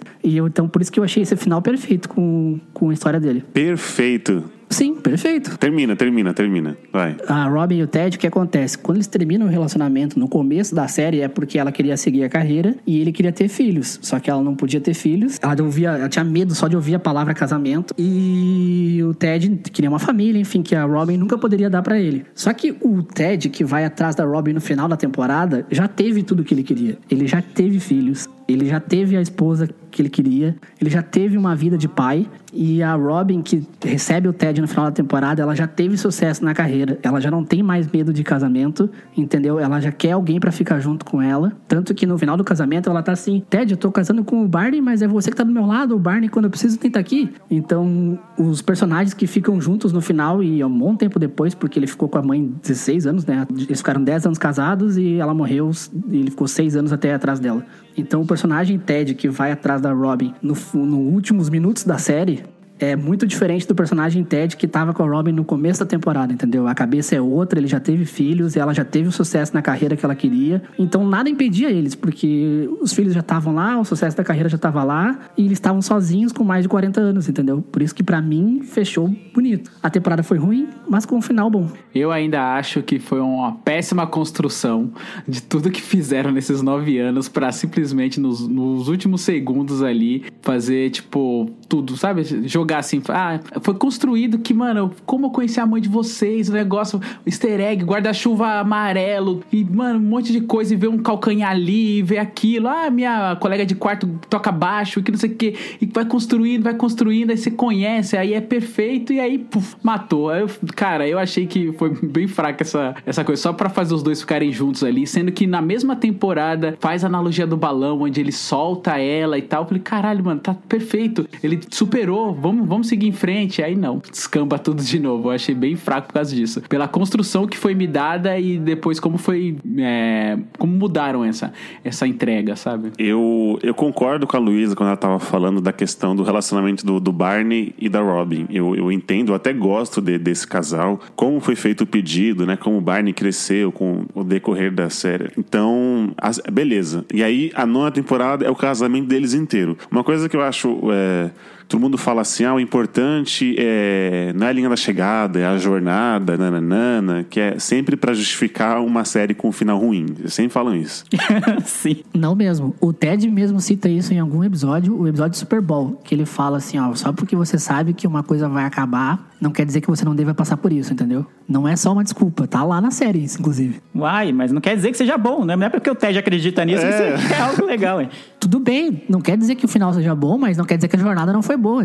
Esse negócio da jornada é real, o que vale é o caminho, né? Por exemplo, a Tracy morre, mas eu não sinto isso. Porque eu acho que o último episódio, logo os dois últimos, são muito corridos. Eu acho que assim, ah, já chegamos no, no episódio 24, e aí a gente tem que acelerar, porque tem muita coisa pra contar. Então, falaram do terceiro filho do, do Marshall e da Lily. O Barney tem uma filha com uma mulher que não deram nenhum nome pra ela. Chamaram, deram um número, né? Décima. a Trigésima primeira. tri- trigésima primeira, isso, e, e aí a, a Tracy morre. Se tivessem focado toda a última temporada nisso, é tipo assim, você acompanhar um, um personagem por uma série e ele morre, você sente essa carga dramática. Eu não queria dar um spoiler de Breaking Bad, mas, por exemplo, um episódio lá, um Ozymandias, um personagem morre e você sente aquele baque, porque você acompanhou ele por longos e longo tempo, quando ele né, tem aquele final, você fala assim, nossa senhora. Sim, puta que pariu. Então a Tracy, a gente conhece ela, ela conhece cada personagem ali individualmente, né? Conhece os amigos dele, para no final ser aquilo, entendeu? Se o final foi para me chocar, foi para que me convencesse que realmente ali a jornada com a mãe foi ótima, então agora o Ted, ele tá num- numa fase da vida dele boa, porque já teve a família, já curtiu, teve os filhos, e a Robin também, tá bem sucedida, então agora eles, eles ficam juntos. Não tenho nenhum problema com, esse, com essa questão, só que que trabalhem isso melhor, entendeu? No, no correm um casamento de, de nove, sei lá, de 20 episódios, aí você termina ele em três. Barney e Robin viveram felizes por três anos e pronto. Não, não, não contaram isso, entendeu? Quero ver essas coisas. Não enrole. Foi forçado, né, Eli? Não, mas nisso eu concordo com você. Eu acho que a terceira temporada Nona. devia ser focada nesses, nesses últimos dois episódios, né? A nona é. A nona. Então, é por isso que eu, o Lu e o, e o, que o Leandro não gostam do final, porque eu acho que foi corrido. Eu não me importo que ela tenha morrido, eu só me importo que você me mostra, entendeu? Você me mostrou que, que a Robin, ela era toda uma, como você falou, uma cachorrora. Cachorreira. toda uma B10, não sei o quê, e ela nunca quer ter filho. Quando ela, aí ela descobre que ela não pode, você sentiu aquele peso, você chorou com aquilo, entendeu? Porque você acompanhou toda uma saga que ela não queria, ela não conseguia nem, nem segurar os bebês e tudo mais, e quando ela descobre que ela não pode ter, você sentiu essa carga dramática. Então a Tracy morrendo, que não sei do que que foi, eu não senti. Então pra mim foi muito corrido, é por isso essa decepção, e é por isso que tem um episódio alternativo pra tentar convencer as pessoas de que o final é bom. Eu concordo plenamente com ele. Eu acho que esse é o sentimento que, que eu tenho em relação a isso. Eles tinham 24 episódios para fazer um desfecho bom para uma série excelente. Eles escolheram gastar, sei lá, 20 episódios num casamento que acaba em 10 segundos. E aí, tipo, em vez de gastar, tipo, apresentando a mãe, vendo como que ela, a interação dela com o grupo, como é que foi, eles no barco, sabe? Como é que foi a doença dela, por que, que ela morreu, sabe? A gente sentia essa dor que o Ted sentiu, passar esse período de tempo de luto, assim, de tristeza, até que ele se convencesse de que já estava pronto para outra e que a outra, no caso, seria a de sempre, que é a, a Robin. Eu acho que seria muito mais bem feito. Eu concordo com ele no sentido de que, tipo, ah, tô puto porque a, a Tracy morreu. Não, é porque eles me jogaram jogaram essa informação, eu nem absorvi a informação e ele já tava indo atrás da Robin. Por mais que na, na linha do tempo da série passem seis anos, para mim passaram-se cinco segundos, sabe? Para mim isso foi muito mal escolhido, muito mal feito, sabe? Ele poderia ir atrás da Robin depois que ela morresse. Eu não tenho o menor problema com isso, a vida segue, realmente. As coisas às vezes não dão certo e a vida tem desígnios que estão acima das nossas capacidades. A gente não consegue controlar esse tipo de coisa. Mas a maneira que eles apresentam isso, tendo 24 episódios à disposição para fazer isso de uma maneira melhor, para mim é bizarra, é inexplicável e eu nunca vou aceitar esse final. E como foi feito, o Marshall fica 13 episódios para chegar até o casamento. Isso para mim é inadmissível. Não dá.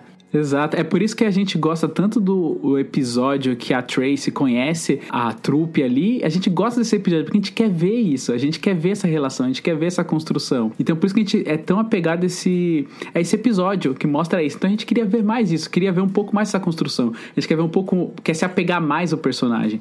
E aí da maneira como é contado e como que é o desfecho é bem jogado. Essa sensação de corrido, de jogado que decepciona. Poderia ter sido feito bem melhor. Eu também acho que deu, assim, todo esse arco do casamento aí foi muito ruim. Gente, eu tô sozinha, então.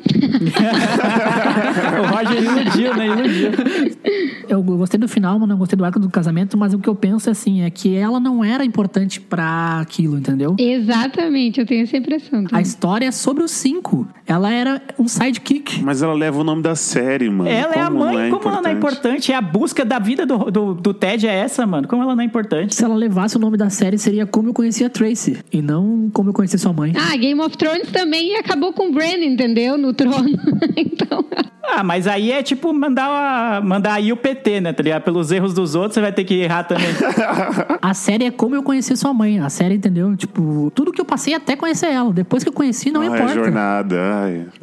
ah, não. Ele- mas é, você pode não gostar, mas é, é isso. É como eu conheci. Depois que eu conheci, é relevante, entendeu? É, não é quem é sua mãe, como é que ela é, que tipo de pessoa que ela é. É tipo, depois que eu conheci, foda-se. Como assim, gente? É, se ficar. Mano, se ficasse 24 episódios, ah, os, os seis no bar bebendo, ia ser sem graça, entendeu? Não, e é meio engraçado inserir ela ali, né? A gente teve oito, nove temporadas deles no bar e foi legal. Porque não seria com ela. Ia ser do nada, tipo, ah, ficou oito temporadas, só cinco, aí chega uma sexta pessoa e pronto, agora são seis amigos pra sempre. Exato. Roger, Roger, essa série ela aprendeu e foi diferente justamente por esse elemento que o nome da série é Como Eu Conheci Sua Mãe e cada episódio, cada temporada vai dando pistas disso. Isso intriga você. Isso. Quando o, o Ted conhecia uma pessoa, você fala, putz, vai ser essa. Isso que foi a força que motivou as pessoas a continuarem assistindo, tipo, caramba, vamos descobrir. Tipo, vai crescendo essa expectativa, entendeu? Até chegar no ápice, que é quando ele conhece ela ali no trem. E aí e eles acabam muito rápido isso, entendeu? Então a série, ela foi movida por causa disso, pelo, é, principalmente pra mim. Eu acho que várias pessoas que eu converso sobre essa série também falam isso, que assistiu porque ficou curioso, foi instigado a querer descobrir quem é a mãe, pelos elementos. Tem gente que tem quadro do guarda-chuva amarelo, porque, mano, tudo isso é referência. Eu tenho um guarda-chuva amarelo aqui em casa, mano. Eu tenho quadro, eu tenho camiseta. Exato, a série construiu isso. A série que não construiu isso foi Friends, aí. então eles ficam no bar e tal. Então a série, ela foi criada, ela foi roteirizada pra isso, Pra você ter essa, ser instigado a querer descobrir quem é, ter essa expectativa, entendeu? Ah, Se a jornada que é o importante e não, e não o desfecho, por isso que eu gosto tanto do, do final alternativo, que termina quando ele conhece a Tracy na, na estação de trem, eles flertam e você sabe que vai dar, né? Porque você sabe que ela é a mãe, né? Todo mundo. O, o roteiro deixa claro que ela é a mãe dos filhos dele e ponto. Então não precisava mostrar ela morrendo. Mas será que a gente não ia estar aqui reclamando e dizendo, ai, e aí o que, que aconteceu? Como é que ela era? Que Será que não?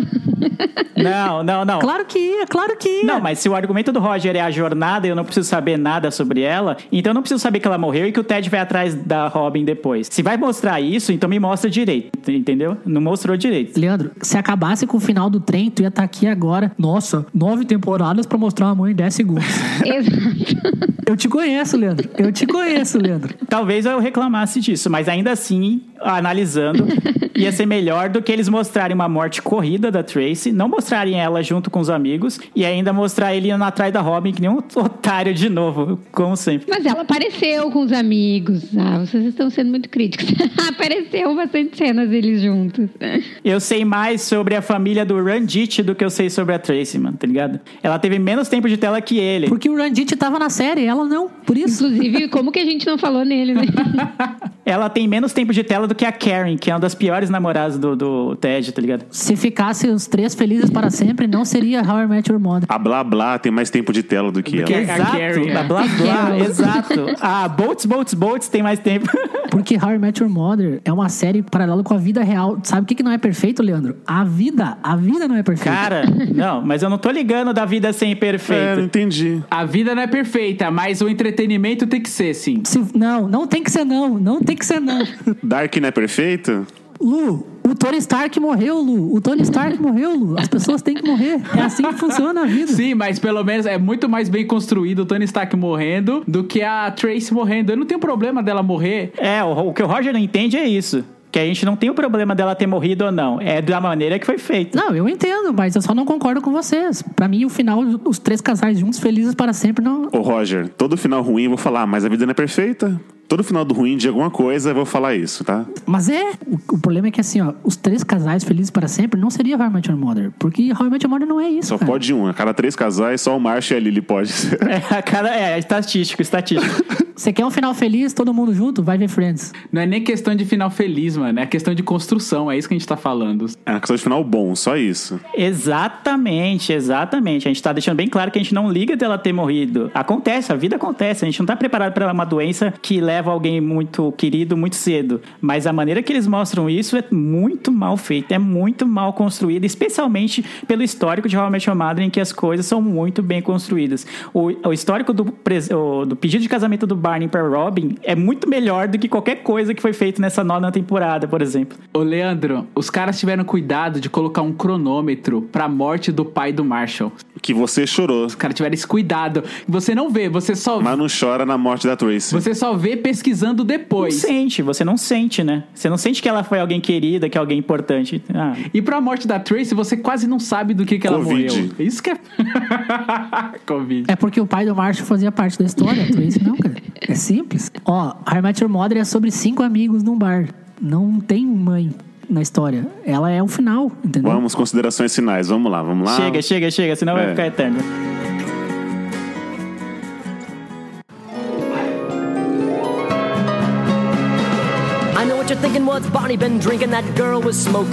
Considerações finais. Luísa, vale a pena ver de novo? Vale, vale a pena ver até gostar do final. Tamo junto, Luísa. Toca aqui, ó. High five, Luísa, ó.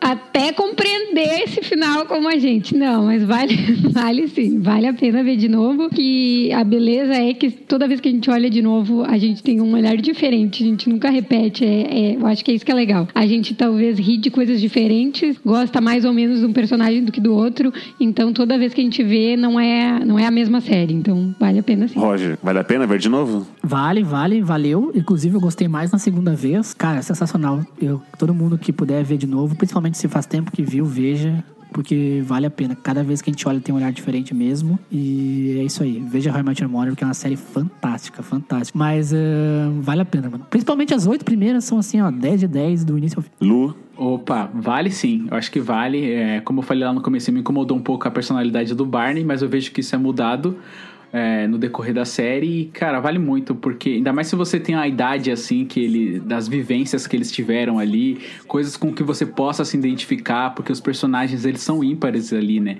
Então, em algum momento, em algum nível, você vai acabar se identificando com alguém. Isso vale muito a pena. Então, eu tô com a galera, vale muito a pena ver de novo e eu indicaria. Lele.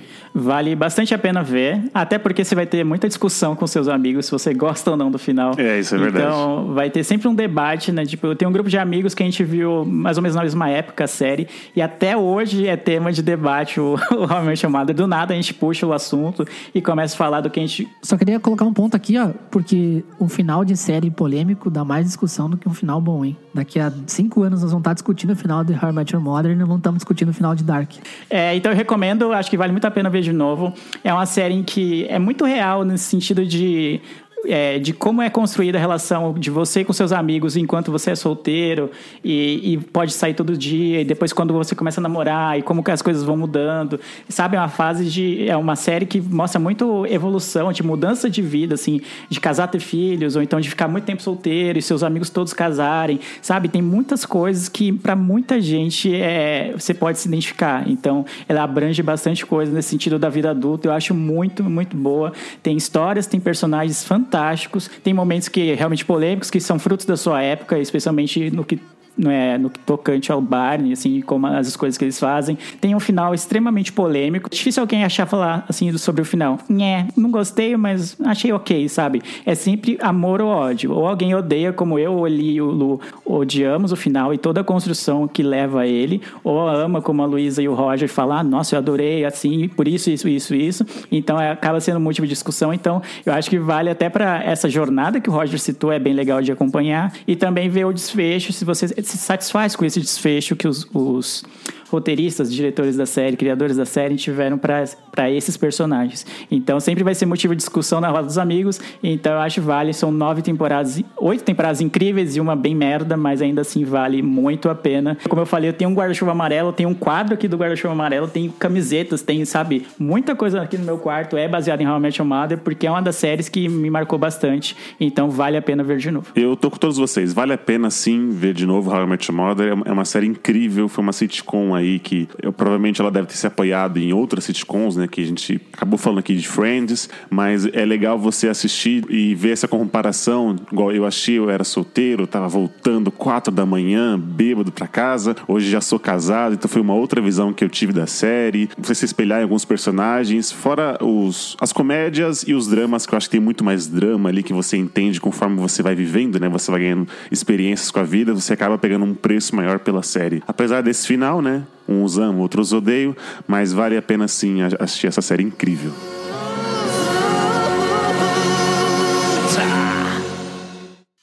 A toast.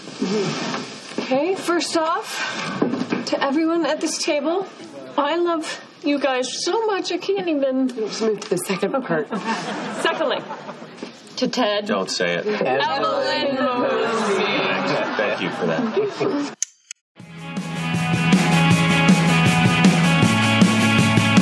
Então é isso, meus amigos. Vamos ficando por aqui. Já desculpa por esse episódio de 15 horas aqui.